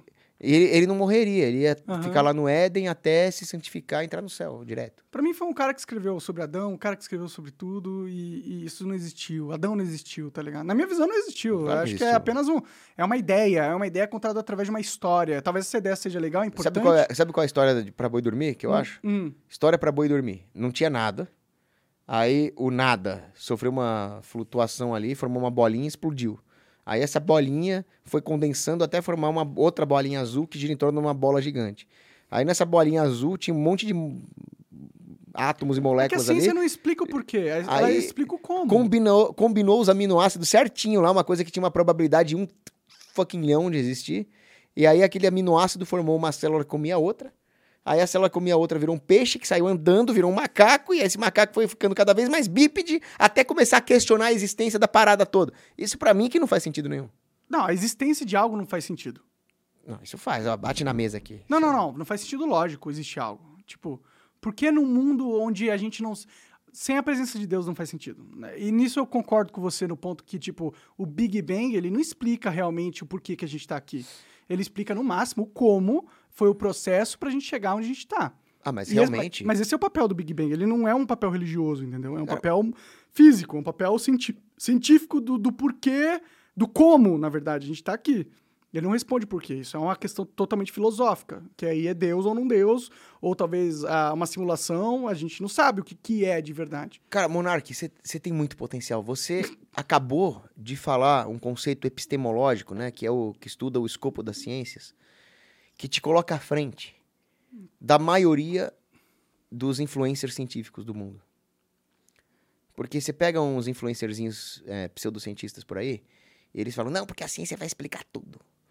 Agora, vamos pegar um cientista sério. Max Planck. Max Planck foi um dos maiores gênios da humanidade. Ele era amigo do Einstein. O cara A equação de Planck foi ele que inventou. foi, né, as unidades de tudo. Eu sei só disso, não sei muito o unidade que de que é. Planck. Enfim, o É, cara, o é, cara é era unidade, né? as unidades de Planck. Não, o cara era um monstro, o cara era um gigante da ciência. Tá. E ele disse, a ciência, ele disse exatamente o que você falou. Uma vez eu falei, o Aristóteles e o Monark falaram a mesma coisa. Hoje eu vou dizer, o Max Planck e o Monark falaram a mesma coisa. O Monark tá, Tô lendo os tá livros dos forte cara. aí, hein? E o Max Planck disse o seguinte, o escopo da ciência é explicar essa parte empírica que nós podemos fazer a experimentação. Não cabe à ciência explicar os porquês, os motivos, as causas últimas, o sentido das coisas. Isso já é do âmbito da filosofia e da teologia. Ele era um religioso, um cristão fervoroso. Sim, sim, não, faz sentido pra mim. A gente nunca vai ter prova que Deus existe, nem ao contrário, que ele não existe. Porque se ele existe, ele tá num plano totalmente é, separado do plano que a gente vive, né? Pelo menos essa é a evidência. Por isso, inclusive, que eu não acredito que os caras foram abençoados por Deus e escreveram a palavra divina quando escreveram a Bíblia. Não pode ser totalmente separado, porque se fosse to- totalmente separado, Deus não seria onipresente. Ah, mas isso aí é papinho, Nós porra. somos sustentados por Deus, ontologicamente, isso é filosofia. E a É, prova de Deus está lá em São Tomás de Aquino, Santo Anselmo, Padre Coppelston. Isso não é São a os prova de caras Deus, que... é uma boa ideia que a- defende a crença na existência de Deus. Mas não é a prova, Não, mas, realmente. Monark, assim, a existência de Deus, ela é provada filosoficamente. O que já depende de fé seria você aceitar os mandamentos de Deus no seu coração, enxergar que ele é a Santíssima Trindade, que a segunda pessoa É, se isso é encarnou. bizarra. Se Isso Deus já- existe ou não, ok, eu até consigo ir no ponto que ele exista. Eu até É. acredito que ele exista. Agora, se ele existe, como que eu sei o que ele pensa? Eu, eu, tipo, eu posso ter uma ideia baseada na realidade onde ele me pôs, seguir os padrões e as lógicas do que acontece e transpor isso para uma possível motivação divina. Porém, a verdade é que é só uma teoria, isso é uma hipótese. Realmente, a mente de Deus pode ser uma parada tão diferente do que a gente tem na Bíblia, ou no Alcorão, ou no, no, na- no livro dos judeus, no Torá, eu acho que é o nome. Torá. E pode ser tão diferente disso, pode ser uma coisa que a gente nunca nem pensou. Por que, que Deus tem que ser exatamente aquilo que pessoas escreveram um tempão atrás? tá ligado? Porque, porque você está sendo muito cartesiano. O, o Descartes que falava que ele poderia estar sendo enganado por um gênio maligno. Mas não é o caso. É claro que você nunca vai conseguir penetrar na mente infinita de Deus a ponto de compreendê-la, porque ele é infinito. Mas Deus vai, te- o que ele vai revelar para você são verdades. É aquilo necessário à sua salvação. Mas ele a verdade que ele revela pra mim pode ser diferente da verdade que ele revela pra você. E talvez esse seja o jeito de Deus. Ah, ele estaria enganando os dois, isso não é possível. Deus é, Deus é verdadeiro. Deus é verdadeiro, mas existem tantas verdades que várias verdades diferentes podem ser apresentadas em horas diferentes e levar Na a a, conclusões a- a difer- verdade é diferentes. uma só. A verdade é uma só. Não, a verdade é uma só e é a verdade, é aquilo que é. Aquilo que é. Porém, dentro do que é, existem vários fatores. A gente nunca sabe toda a verdade. Você não tem o conhecimento de toda a verdade. Não, Deus pode revelar algumas verdades para você que são relevantes para a sua salvação, outras que são relevantes para a minha salvação, ele vai revelar para mim. Uhum. Mas elas fazem parte da mesma realidade, da mesma verdade una, absoluta, Sim, só que que, é Deus. só que a minha interpretação sobre o que Deus revelou pra mim pode ser falsa. Não, aí, é- aí já é um problema de discernimento seu, por isso que é importante, né, se abrir à verdade de Deus rezando, discernindo. né? Mas É, que é difícil rezar e eu- ter- obter as respostas de Deus sem, o seu- eu- sem eu o filtro do seu também- psicológico. Eu né? acho que isso também cabe aos às pessoas que têm fé rezarem pelas que não têm. Então, pô, eu tô com meu tercinho aqui, eu vou botar você nas minhas orações. E eu peço para os nossos espectadores cristãos que rezem pela conversão do monarca também. Conversão ao quê? A fé. Não, eu acredito em Deus. Ah, não, a fé. A fé, a fé no quê? Ter fé nele. Eu, eu tenho fé em Deus, mas eu não acredito que Deus é aquilo que todo mundo acha que é. Agora, falando na questão da morte que você disse, isso é outro ponto importante, né? A morte, ela é tão contrária às no- à nossa natureza, à nossa aspiração, à finitude, à incerteza, que ela não pode ser parte do plano. Então, a morte não pode ser a resposta final. Necessariamente existe uma vida eterna depois. Inclusive em termos de justiça. Vamos pensar. Porque, pensa assim, o cara só fez eh, maldades a vida inteira e se deu bem. O outro, trabalhador, honesto, se deu mal. E aí os dois morrem. Acaba aqui? Isso não seria justo. Se não existisse vida eterna, não existiria justiça. Talvez e a não exista justiça- justiça de verdade, né? Eu acho que ela existe. E é justiça que tem que ser feita aqui também. É claro que nós nunca vamos nos equiparar à justiça de Deus. Mas no tocante à política, nós não podemos achar que fazer leis ali na Assembleia Legislativa seja uma questão de fazer engenharia social, moldar as pessoas, ignorar as aspirações dela.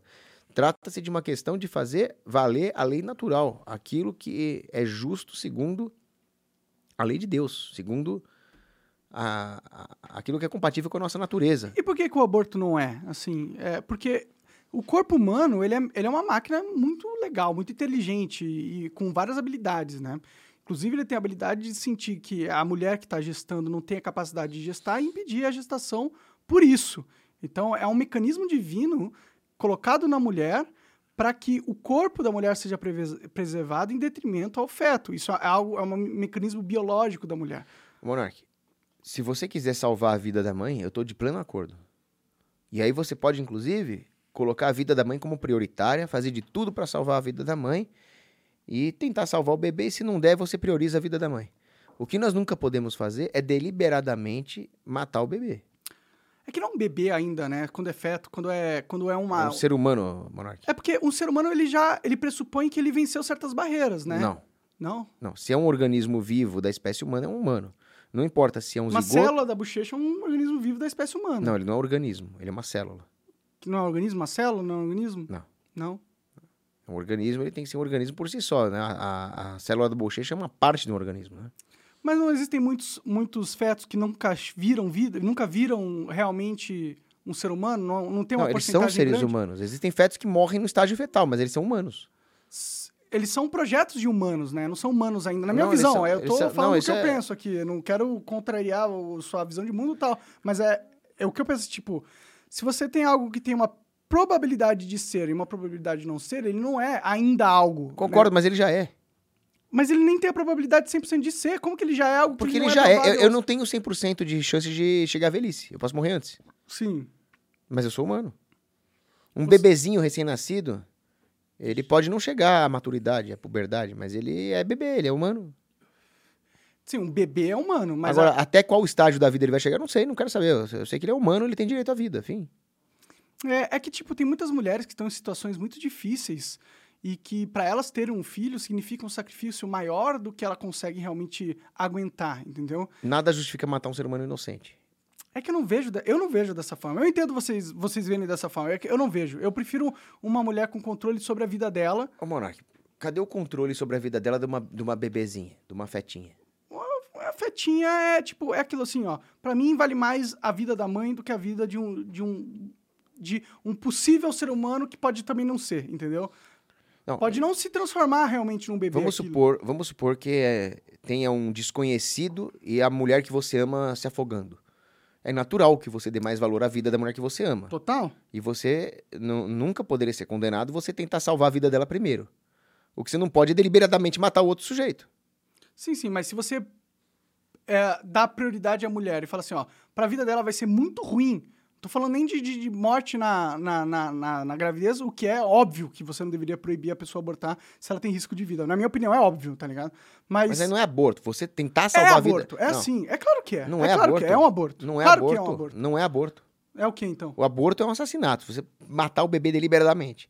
Agora, você fazer de tudo pra salvar a vida da mãe e o bebê acabar morrendo no processo, Não, e se, é uma a, fatalidade. e se a, a mãe ah, ela tem uma condição genética onde se você deixar o filho, o filho, ou os fetos, na real, se desenvolver, ela vai correr grandes porcentagens de risco de morrer.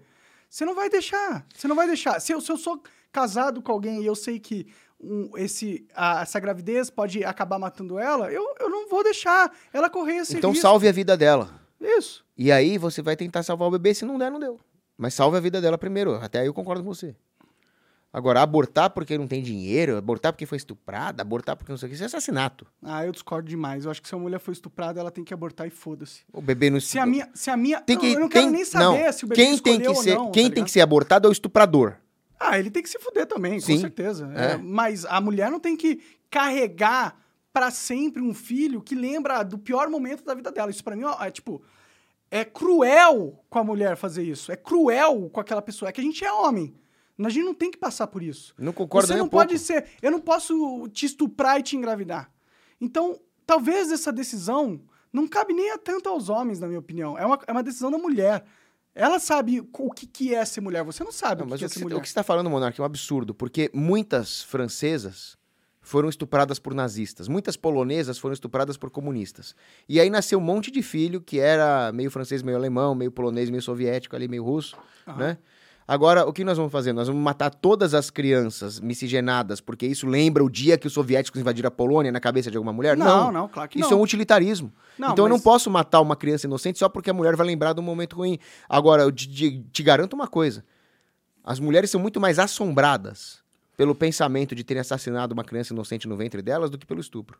Então, até, Duvido. até com uma caridade Duvido. pra mulher que foi Eu estuprada, duvido assim, muito disso. eu converso muito com o padre. Você não é mulher, cara. Você não eu sabe converso como que muito com o padre. Isso é argumento feminista, é lugar de fala, pô. Mas é Não, lugar mas de- Você é, você é melhor que isso, pô. é. Não, mas porra, Você tá me dando argumento de lugar de fala? não é lugar de fala. É tipo, você não engravida, porra. Você não tem. E essa- você já nasceu, você já foi abortado pra saber? Não sabe? Então, a mesma coisa. Posso dar por isso que eu tô falando. também. Não é eu que tenho que tomar a decisão. Quem tem que tomar é ela. Não, ninguém pode tomar a decisão de matar uma vida inocente. Isso aí acaba com a sociedade. Se uma criança não tem direito à vida, aí você vai falar, ah, não é criança, é feto. Ah, o feto, se ele não tem direito à vida, Hum. Que ninguém tem direito a nada. Ah, tá bom. É um O aborto é a porta de enorme. entrada pro comunismo. Então é por isso que nos Estados Unidos, na Europa, onde é Aham. legalizado essas paradas, é, é a pior sociedade do Sim, mundo. pandemia, os caras prendem todo mundo em casa. Ah, aqui não aconteceu Propriedade nada privada disso. Aqui acaba. não aconteceu nada disso. Ué, aqui não tem um monte de pessoalista querendo a- a- a- autorizar a matança de bebezinho dentro do ventre? Tá Não é cheio. bebezinho dentro do ventre. Isso é um argumento bem escrachado de Eu querer cha- colocar algo que não é pra. Você quer chamar dois homens de casamento e eu não posso chamar o fetinho de bebê? Oxe. É, tudo bem. É que o casamento é, o casamento é uma questão. É, é um rito criado por, Não, por tá uma falando- entidade. Aí você vai falar que é uma convenção. Não é. Ah, claro que é. O casamento é uma instituição natural. Não, não é. É natural que o homem se junte à mulher, tá na Bíblia. E Na moral mesmo- que o homem precisa de uma mulher pra ter filho. Isso é natural. Não, mas Agora não é que ele isso. vai vivendo uma vida de, de é- casamento que é igual a Não é religiosidade. só isso. pro- é- e nem, é- nem vou entrar em religião, então. É antropológico. Hum. É antropológico, é natural que o homem se atraia pela mulher, a mulher se atrai pelo homem, os dois se complementem, os talentos e habilidades dos dois sirvam um ao outro. Então, por que, né? Eles se amem e desse amor brote vida, e isso é a base da família, isso é a base da sociedade. Então, por que nos bonobos, que são uma raça de macacos, por que, que tem homossexualidade a full lá? Porque eu estou falando de sociologia humana e você está falando de bonobo. Não, mas por que, que os bonobos são homossexuais, e muitas vezes? Por que, que eles Eu são? não- eu- eu- Se não é natural, por que, que eles não têm a capacidade O que os de, bonobos de ser fazem- anatural? Tem? O que os bonobos fazem ou deixam de fazer é do campo da zoologia. Eu estou falando de sociologia que só se aplica ao homem. A gente não é um, a gente não é um animal também? É um animal racional, Mas a gente é um Espiritual. animal. Mas a gente é um animal. é, mas nós temos inteligência e vontade, coisa que o bonobo não tem. Claro que tem inteligência e vontade. Uh-uh. Aham, eu vou te colocar num bonobo aqui, quero ver se você controla ele com a sua vontade e impede dele fazer o que ele quiser. Não, ele é um, um organismo Então ele tem vontade, bioquímico. ele tem vontade própria? Não, ele não tem vontade, ele tem instintos. Que eu não controlo realmente. Mas a vontade, É- é essa divisão a do ser- vontade espiritual, racional que o homem tem, é é exclusiva do, do ser humano. É, eu discordo Os disso bichos-. Nesse ponto eu concordo com o Descartes. Hum. né? Eles são reações químicas determinadas. Nós não, nós somos seres espirituais. Ah, nós somos reações químicas determinadas igual os macacos. Não. Qual que é a diferença? Absolutamente não. Se isso fosse verdade, você não poderia fazer uma autorreflexão sobre o seu intelecto e vontade. Não, tudo bem, a É, gente tem mais moléculas intelecto que, químicas os- não- que o macaco. Mas o maca... a gente, Não, a gente se foi um fosse- macaco no passado. Não, se fosse só uma questão de magnetismo, eu discordo completamente. Eu vim de... Você que falou isso, Não, caralho. não, não. Eu, eu a gente falei... era um macaco, depois a gente virou essa porra. Não, eu falei que isso não faz o menor sentido. Teoria, mas ele não concorda. Ah, eu tá. falei que a teoria darwinista é completamente descabida, estapafúrdia. Imagina, o peixinho sai andando e vira um macaco e vira um homem. Deu- Dá licença. Mas não é bem assim, né? Você tá fazendo uma simplificação muito Você rasa Sim, negócio. mas, não, mas aí é um peixinho que virou um peixe maior, homem. Não, Mas o a meu, gente observa o meu tatataravô, o meu tatatatatá, não sei quantos tataravôs, não era um peixe, era Adão. Mas ele era totalmente... Ele, totalmente é, é mentira. Mas ele era diferente geneticamente com você. Que você. Mas ele não era um peixe, Jesus Cristo. Mas daí que ele não era um peixe? Não, o meu tatatatatá. Então da onde surgem as espécies? Eu não sei como é que surge a espécie, como é que surge o homem. Como que surgem as espécies? Deus criou a- as espécies, eu não sei, eu não sou zoólogo. Ah, você sabe, pô. Você é inteligente pra caralho, pô. Não, eu, eu como acredito. isso é. Eu acredito que os bichos podem ter adaptações, os passarinhos lá de Galápagos. Então por que que a gente não pode Agora, ter vindo criar- processo? Não, não pode, porque é uma Ah, questão ontológica. Ah. Se existe evolução no mundo Mas animal, tá eu não sei. Isso é pra coisa mim. de zo- zoólogo. O que eu sei é que um ser dotado de inteligência e vontade não pode ter Então vindo de como um que o ser macaco. humano surgiu na Terra, cara? Adão e Eva. Ah, tá bom. Ah, não desculpa, tá? Eu entendo, Ok. eu entendo. Eu concordo. É, ó, respeito a sua crença e. ah, porra, faço questão de respeitar. Você pode acreditar nisso pra sempre, se você quiser. É que pra mim isso não tem lógica, entendeu? É, não, não faz sentido pelas, pelas evidências que a gente observa dentro de todo o nosso contexto humano aqui agora. Agora, vamos falar de política, então. Tá bom, vamos falar de política. Vamos falar Certo. de política. Economia, política, segurança. Fale uma lei que você passaria. A Melhor, não, não, melhor, melhor. Qual que é a melhor lei que você consegue pensar que necessita ser passada na humanidade em qualquer ramo? Eu sei que você é deputado estadual, vai tentar ser, mas em qualquer ramo. Qual é a melhor lei que deveria ser aprovada pela sociedade? Propriedade privada. Mas não, isso já não é meio status quo? Não, porque a propriedade privada é totalmente relativizada, inclusive na Constituição, quando falam que ela tem que ter uma função social. Isso aí é um socialista sem vergonha chamado Dugui, Leon Dugui, que criou esse negócio de função social da propriedade. Isso não existe. A, a propriedade realmente ela tem que ser direcionada para o bem comum através das virtudes, mas se nós falamos que ela tem uma função social, nós estamos reduzindo as virtudes. Estamos dizendo que ela teria uma função utilitária. E aí nós relativizamos um direito natural ligado à dignidade do homem por causa de uma, um critério utilitário usado por algum governante. Então esse governante está se colocando acima da dignidade do homem, ele está criando uma casta de iluminados, uma elite iluminada que vai reger como as coisas têm que ser utilizadas. Isso é a base do socialismo e esse negócio de função social da propriedade tem que ser abolido da Constituição. Né? A propriedade privada, ela pode até não ser um direito absoluto. A moralidade está acima dela. Agora, se existe um governo que sistemicamente viola a propriedade privada e relativiza esse direito por causa de critérios utilitários, bem-vindo ao socialismo. Então a propriedade privada tem que estar tá lá, direito à propriedade privada e acabou, sem esse negócio de função social. Essa parte do mundo é minha e acabou. Isso é, propriedade privada. É. Eu, eu gosto então, disso. Eu pegaria, a primeira coisa que eu faria é pegar esse negócio de função social da propriedade e arrancar da Constituição. Seria agora, a lei mais importante que você consegue pensar agora. A mais importante que eu consigo pensar agora. Agora, no âmbito estadual não dá para fazer isso. O que dá para fazer no âmbito estadual são revogações de leis injustas, corte de impostos, corte de burocracia que atravanca o empresariado aqui em São Paulo. São Paulo é o esteio industrial da nação, nós temos que favorecer a indústria e não dificultar. Temos que criar um ambiente atrativo para os investimentos. Mas ia ser legal se tivesse indústria em todo o país, né? Óbvio que seria legal. E por que, que não tem indústria em todo o país? Porque os lobistas da Fiesp criam uma série de regulações que tornam inviável o investimento em capital em outros estados. E nós queremos sim indústria em outros estados, infraestrutura, etc., agricultura, para que São Paulo possa participar melhor de uma divisão de trabalho que aumente a produtividade de todo mundo e enriqueça o país inteiro. E o deputado estadual ele tem que pensar no resto do país também. Por isso eu quero criar aqui em São Paulo zonas francas para a indústria se desenvolver em setores estratégicos. Inclusive, aí nós vamos entrar num tema que eu amo falar que é soberania nacional, defesa nacional. Legal. Bomba atômica, e aí? Bomba atômica brasileira. Eu sou completamente a favor. Boa. E aí o pessoal vai falar, ai, qual você quer aumentar o poder do Estado? Nha, nha, nha. Pessoal, vamos ter estratégia. Não adianta o anarcocapitalista vir falar contra o poder da bomba atômica, etc., quando os globalistas querem nos invadir. Nós Bom, temos que fazer frente aos globalistas. No, você entrou num tópico bem interessante, Cogos. Bem interessante mesmo. Você não acha que o anarcocapitalismo é meio ilusório? é meio, é meio fantasia de criança, porque às vezes parece, entendeu? É, eu entendo que, fu fundamentalmente, o respeito pelas, pelos, pelos valores que o anarcocapitalista preza, que é a liberdade individual, liberdade da, da propriedade privada, essas coisas, eu concordo com tudo isso. Mas não é bem ingênuo acreditar que é possível um Estado deixar de existir do nada ou também é possível um estado deixar de existir quando o mundo inteiro tem outros estados que estão realmente querendo interessados no nosso território e querem e vão fazer de tudo, até crimes, para fazer com que a nossa mente e o nosso interesse esteja voltado aos deles. Monarque, vamos lá. Eu não concordo com você que o anarcocapitalismo seja um devaneio infantil, uma coisa pueril, utópica, mas eu concordo com você que existe aquele sujeito que é anarcocapitalista utópico, ideológico, né? E isso aí é um desserviço para o anarcocapitalismo. Porque eu defendo a bomba atômica brasileira, uma bomba atômica das forças federais, uma bomba atômica da Marinha do Brasil, uma bomba atômica do Exército Brasileiro, da Força Aérea Brasileira, para conter o poder globalista. Só que isso é parte da minha estratégia para chegar ao anarcocapitalismo. O que não pode acontecer é uma revolução, um choque que ignore a, o processo de aquisição de virtudes da sociedade para que isso aconteça. O que eu defendo é que a sociedade adquira aquelas virtudes que são necessárias para chegar a um arranjo justo. E o anarcocapitalismo é o único arranjo justo. Só que para isso, nós temos que ter estratégia, nós temos que evitar choques, revoluções, derramamento desnecessário de sangue, é, omissões, uh, admitir que pessoas sofram injustamente no processo. Então, é claro que as coisas vão acabar sendo feitas de forma gradual, de forma paulatina, mas eu não sou um gradualista porque eu não faço concessões de princípio. Eu não vou falar que imposto é justo, e depois nós vamos cortando. Não, imposto é roubo. Agora, nós estamos numa guerra, nós temos que agir com estratégia, com prudência, com parcimônia.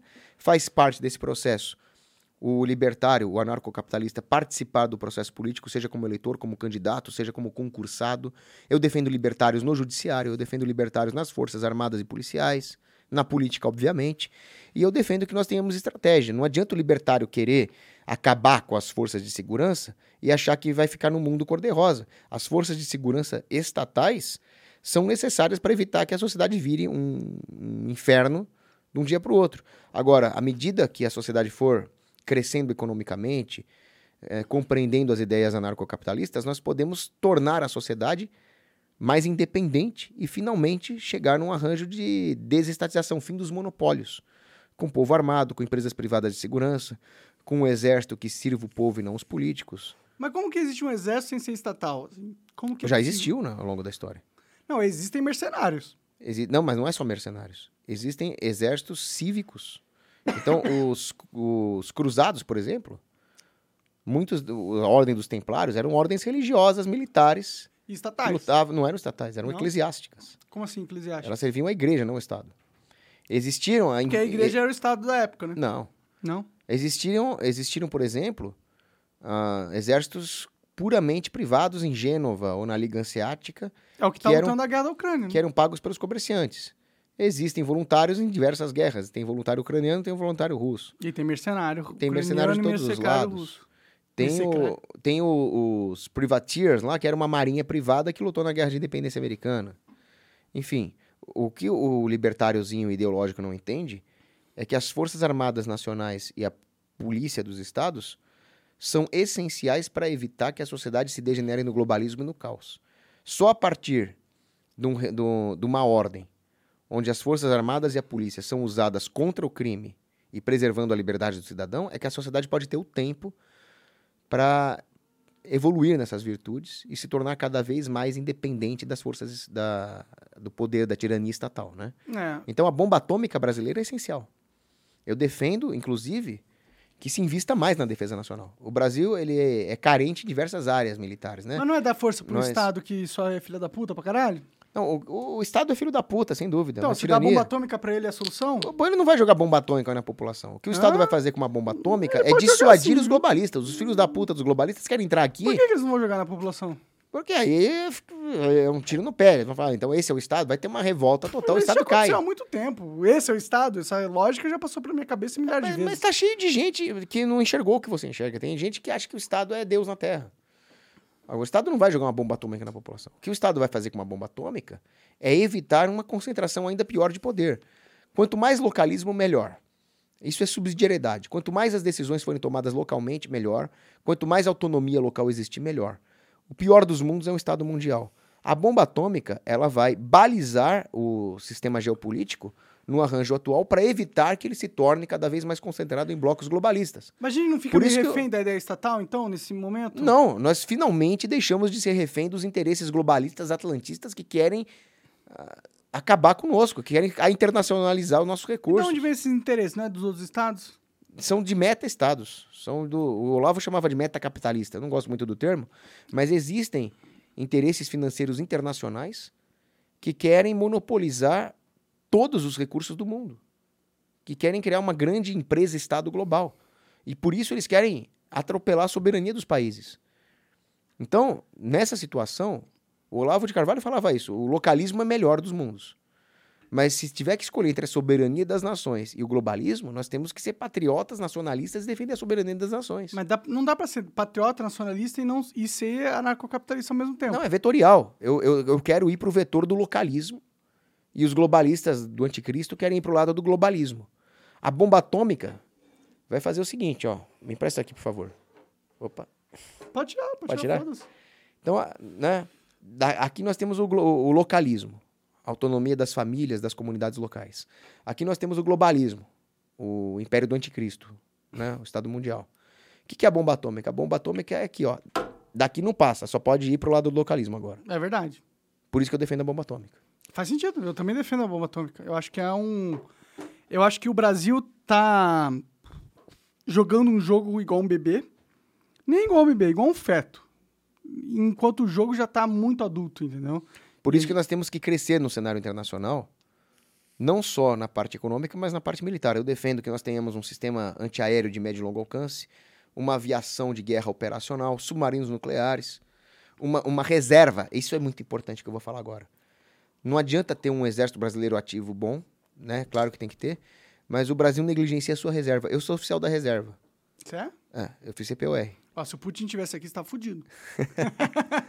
Não, mas se, se alguém, se, se a China, os atlantistas entrassem aqui, eu ia, eu ia me voluntariar. Você voluntariaria. Se, se, tipo, se fosse um russo, você se voluntariaria pra entrar na guerra contra a Ucrânia? Não. Eu sou brasileiro. Mas se fosse um russo? Não, se eu fosse um russo, nem sei o que eu seria. Eu sei que Deus me fez brasileiro. Nossa, se eu fosse russo, eu posso falar o que eu faria. Pegava o primeiro avião pra qualquer outro país que não fosse a Rússia. Faz sentido. É isso que eu faria. Não, eu jamais, eu jamais. eu- Tudo bem, se eu. Vamos fazer o exercício mental. Se eu fosse russo e lutar numa guerra do Putin na Ucrânia, Deus me livre, eu não iria, não. Eu também não. E é por isso que tem um. Mil, é, 100 milhões. É 100 milhões. 100 mil russos saindo da, da Rússia, né?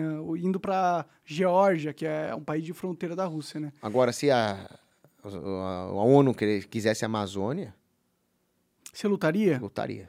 Eu não lutaria, não. Eu não lutaria, não. Eu tô cagando pra Amazônia. Eu ia só Não é- não é questão da defender a minha vida mesmo, e é, É, isso. questão de que isso seria o início do Império do Anticristo. cara. Ah, pô, melhor ser dominado pelos Estados Unidos do que ser pelo brasileiro.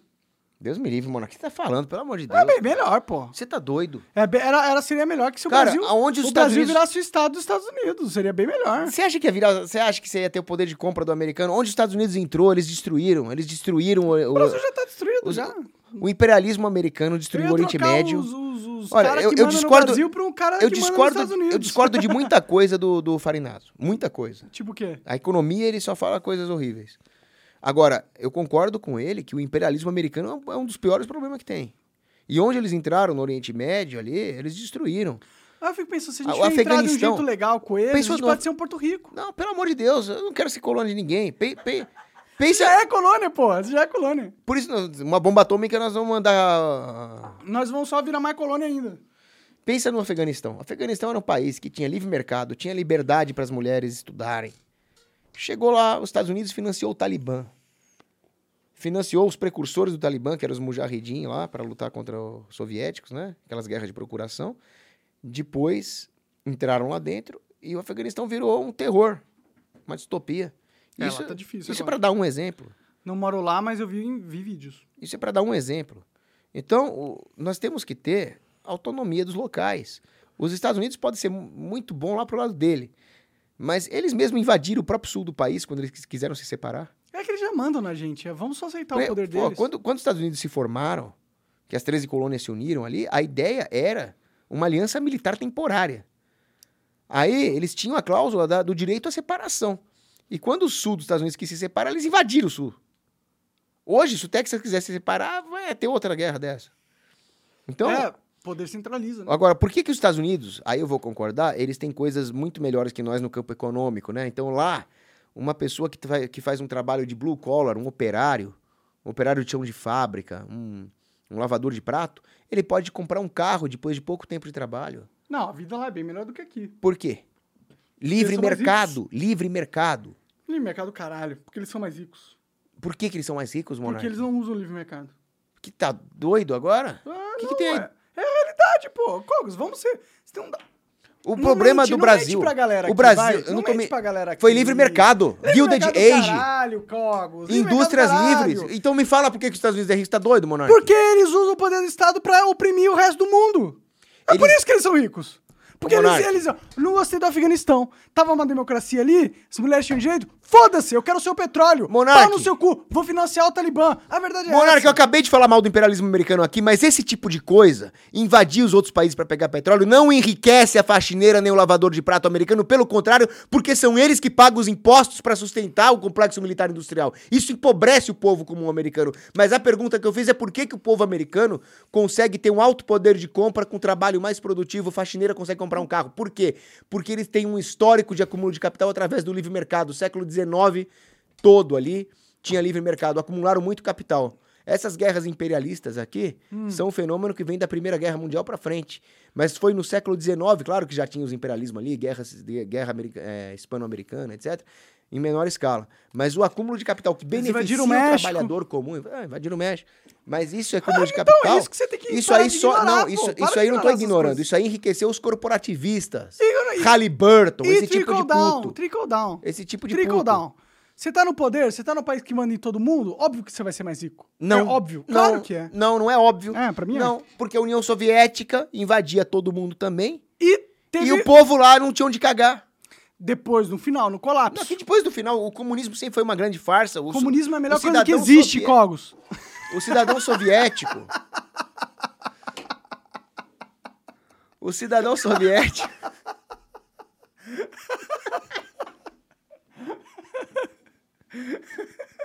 Cogos, a hora que você falou que você tinha vazado, 8h50? Ah, não, vamos, vamos até. Nove. Tem perguntas. É, Tem perguntas? Mas o papo tá bom. O papo tá é bom. só pelo seu tempo mesmo. O papo tá bom. Vamos, vamos falar só, vamos falar mais um- um- uns cinco minutinhos de, de Alesp? Tá. Esse tema O eu que, que é gosto. Dialesp? Alesp, Assembleia Ah, Legislativa. Dialesp. Ah, entendi. É onde eu quero trabalhar.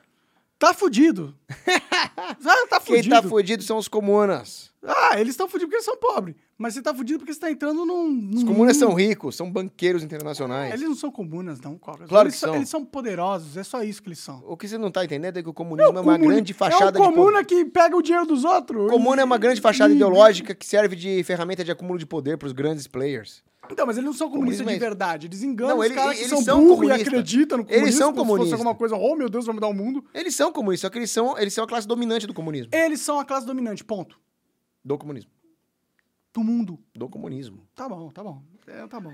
É que o comunismo é apenas um fantoche pros caras. isso que eu E eles querem dominar falar. o mundo. A- a- Agora, a classe dominante, elite natural, sempre vai ter.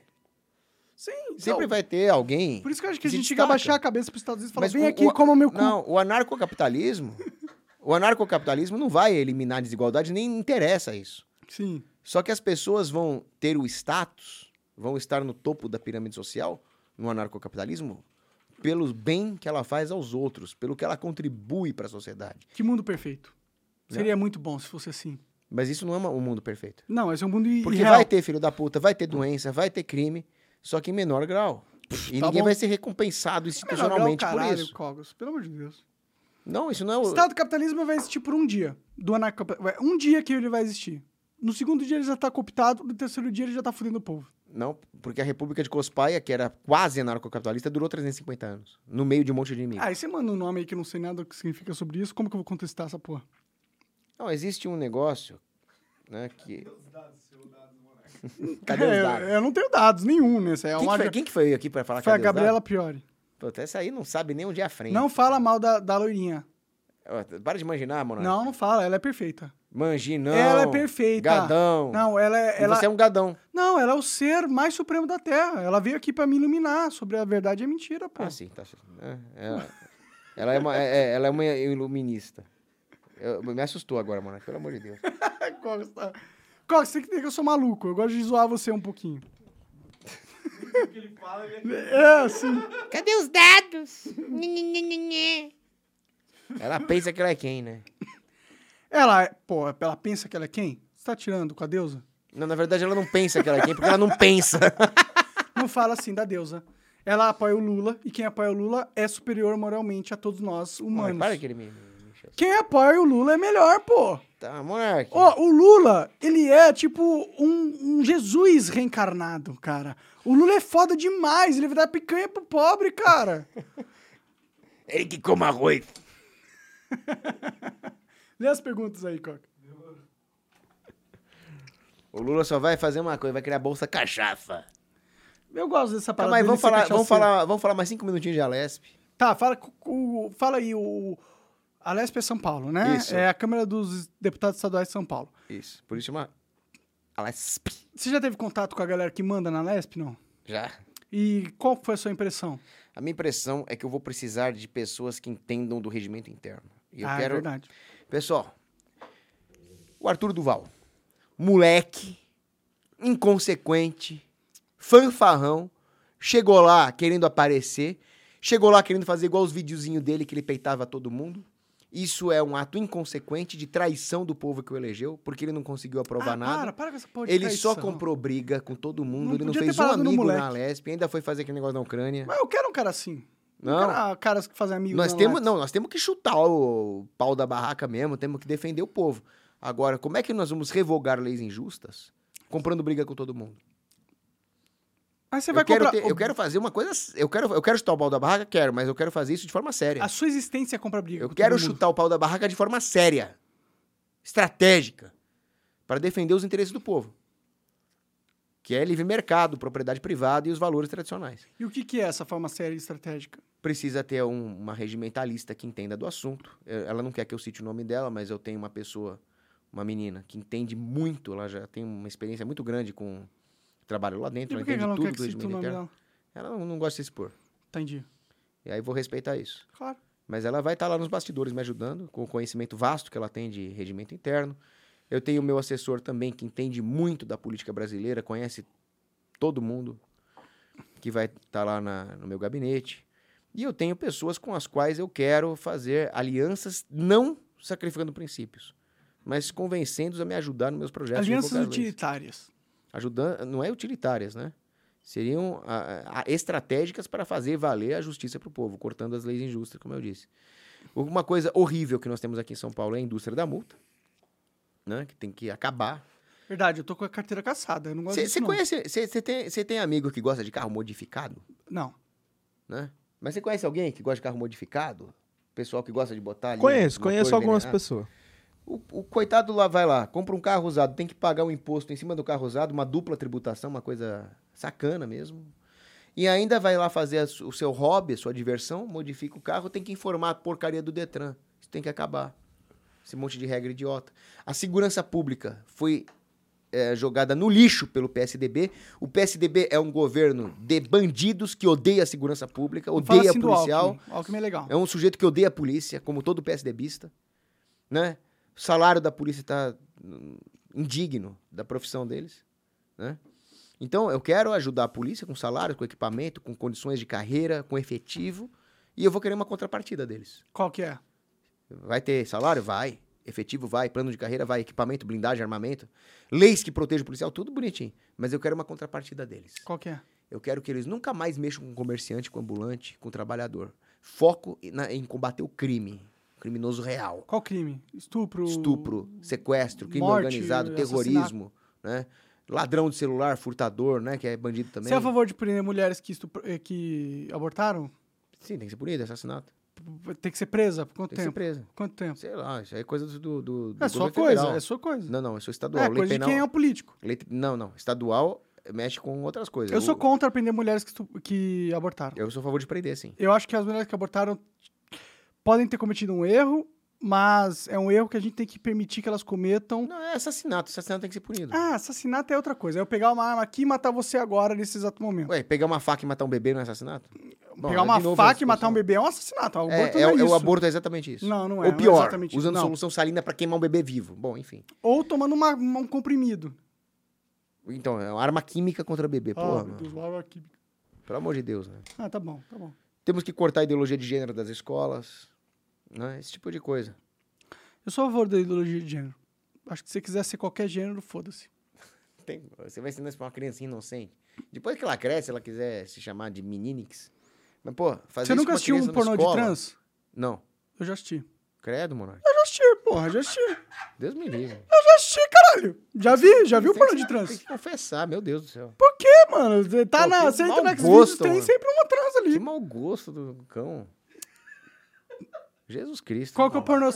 Qual que é o pornô certo? Dá, desculpa, vai, manda aí. Pô, a bem da verdade não tem pornô certo. Pornô é ruim, cara. E você assiste, né, seu safado? Não. Assiste, que eu Não, sei. não, não, não. Ah, eu assisto. Eu assisto pornô. E aí? Por isso que eu rezo pela sua conversão. Turn down for? Não, por isso que eu rezo pela sua conversão, mano. Que Deus tenha piedade de sua alma. Ó, Por vou ler a primeira Deus, pergunta aqui, ó. Do Ancap Based. Mandou aqui, ó. Boa noite, Monark e Cogos. Vocês foram no Redcast. Foi um episódio muito bom, com discordâncias, concordâncias e muita informação. O que, que vocês acharam do episódio? Monark, você tem vontade de convidar eles pra virem no Monark Talks? Vou chamar eles aí. Vai ser melhor que os marxistas. Eu chamo eles aí. Vou chamar os marxistas também. Porque aqui é democracia. Vamos lá, ó. Teve uma do Low Beat. Falou assim, ó. Cogos, o que, que você acha do Carlos Piloto? Manda um abraço pro pessoal do VT. Admiramos o seu trabalho. VT, grande abraço aí. Carlos Piloto é uma prova de que a base vem forte. Moleque corajoso, inteligente, estudioso. Tem grande potencial. E tem mais uma do Low Beat que ele falou assim, ó. Cogos, qual a sua opinião sobre a eutanásia ou suicídio? Se uma pessoa sofre muito em vida, acho que ela deveria ter o direito de acabar com ela. Ou só Fato. Deus tem o direito de acabar com a sua vida? Não fato. A eutanásia é um assassinato. Ah, para com essa Tem que ser porra, proibido. cara. Para com essa porra. Tudo é assassinato. O cara tá fudido, ele quer morrer. Deixa ele morrer, Não, cara. mas não é, o- o- eutanásia é alguém matando o cara. Então ele pode se matar, mas ele não pode se matar se alguém matar ele. Não, ele também não pode se matar. Ah, por que não? Porque viola Você as é leis de Deus, agora? Não, eu, sou, eu, sou, eu só, tô, só, só tô dando a mensagem que Deus mandou. Ah, que Deus mandou. Você tem conexão direta com Deus. Você Eu liga tenho. pra Deus e fala, e Deus, o que você tá Não. pensando? Ô, ah, pessoal, isso? Ah, tá bom, é isso então. Pessoal, de- deixa eu falar uma coisa pra vocês aí. O suicídio não é solução pra nada. Não, eu não, eu não quero que ninguém se Essa suicide. vida aqui é uma vida é, de sofrimento. E Nosso Senhor nunca prometeu que isso aqui ia ser um mar de rosas. Então por que você pode ter nunca prometeu uma o vida sem sofrimentos. Mas isso aqui é tudo passageiro. Né? Então, Eu sou a favor da o eutanásia. suicídio, é- ele é uma violação do... do... Do código de do- ética da Deixa eu sua falar. Monark, pô. Desculpa, foi mal. O suicídio, o cara fez já. pergunta pra mim, meu. Eu sei, eu sei. O Desculpa. suicídio, ele é uma, uma rebelião contra o dom da vida. É uma ingratidão a Deus. Ah. Agora, sim, nós, nós estamos aqui sofrendo. Eu sei que as eu não estou julgando um suicida, não estou dizendo que ele é uma pessoa ingrata tal. Vamos prender todos os suicidas. Porque assim, não dá para saber o que a pessoa passa, o sofrimento que ela tem na vida. Quem sou eu para julgar? Mas o que eu te digo é que Deus te ama, Deus te deu o dom da vida porque ele tem um plano para você. Confie em Deus. Não apele para esse tipo de solução. Procure ajuda. E eu tenho certeza que vai encontrar pessoas dispostas a te ajudar. Nunca apele para suicídio, jamais. Bom, isso é bonito. Obrigado, Monark. Mas. Minha mãe também acha muito bonito. Tudo bem. Tem mais? Cogos! Obrigado, cara. Monark, posso só fazer minhas considerações finais? Claro, cara. Primeiro eu quero você quiser, agradecer você, que é sempre uma conversa muito agradável, divertida. Eu encho o seu saco um pouquinho. Ah, mas tá, estamos aqui pra isso, ué. É, pra ser divertido, né? concordo, concordo, concordo. Isso me gira em meu saco, É, entendeu? sim, sim, sim. É, pô, isso é ser entediante. É, aqui a conversa é dinâmica. Pessoal, eu quero fazer valer os mesmos princípios que eu sempre defendi. Eu sou um anarcocapitalista. Eu sou temente a Deus. O que eu quero fazer ali na Alesp é os mesmos princípios com uma estratégia mais efetiva e mais ousada. Peço essa confiança para vocês. O meu número é 14038, zero de imposto e 38 na mão do cidadão. Bom jargão. Muito bom jargão. E é isso. Muito político vem lá, "Ah, eu vou te dar isso, eu vou te dar aquilo. O que eu quero é deixar o dinheiro na mão do povo. Eu quero fazer aquilo que Nicolás Gomes Dávila dizia ser uma política sábia. Fortalecer a sociedade e enfraquecer a tirania estatal. Tô lá dentro para isso mesmo. Fala aí, é. Fala Minhas aí. redes, muito bem lembrado. Instagram? Meu, meu Instagram, é, não sei se dá pra, pra ver. E o. TikTok? Tá no TikTok, não? O TikTok tem a Ianca Gomes, que administra pra mim, que se chama Cortes do Cogos. Boa. O Instagram, arroba Paulo Cogos, tudo junto. Tem que digitar até o último S, porque esses... Tudo junto é. Faz parte? Não. Não. Não, não. É Arroba arroba Paulo Paulo, Cogos. Você tá Shadowban, provavelmente. É, sem espaço, até o último S. E porque esses cornos das Big Tech ficam me censurando. Porque eles têm medo de mim e ficam editando as coisas que eu falo aí. ok? Eles têm medo da verdade, né? Tem A medo da verdade é verdade. E eu não sou a verdade, sou um Você- mensageiro Você falível. tem a sua verdade, Cogos. Não, E a sou- sua verdade não é. não, existe a permitida. verdade, eu falo muitas, às vezes eu erro, mas eu tenho boas intenções. Então, é a sua verdade. É o que você acredita. E, é isso a única coisa que a gente pode no- esperar do no- ser humano. No YouTube é o Ocidente em Fúria. Da hora. Pessoal, muito obrigado. Pensem direito aí no dia 2 de outubro. Eu sei, o, e, daí- e, finalmente, a última coisa que eu queria falar é que o voto é secreto. Tá bom. Tá? Eu não vou falar aqui ah, o meu. Você eu- vai votar no Bolsonaro, Não, eu não vou, sabe. é, o voto é secreto. Eu não vou falar o meu voto para presidente, que é 22 no Bolsomito. Não vou falar meu voto para governador, que é Tarcísio 10. Nem para senador, que é Marcos Pontes 222. Nem para estadual, que é 14038. O único que eu vou manter secreto mesmo é federal. Tá bom? É isso? Eu tenho muitos federais que eu apoio aqui, não quero magoar ninguém. Vai votar no Kim. Mentira. Deus bem. me livre e guarde, não voto traíra, não. Ira nada, para com essa porra. Eu voto em pessoas que têm princípios, é isso. Ah, o Kim não tem princípios, então. Não. Tá bom. É isso, galera. Valeu, tamo aí. Muito obrigado, Cox. Valeu demais ter vindo aí. Tamo junto e vai lá. Faz o que você quiser, vota o que você quiser. Se não quiser votar em ninguém, faz igual eu, que não vou votar em Ô, ninguém. Monarca, abaixa essa mão, pelo amor de Deus. Eu tô aqui, aqui, ó. É um negócio. É um negócio. É um negócio. É foda. Tá bom. Valeu, galera. Até mais. É nóis.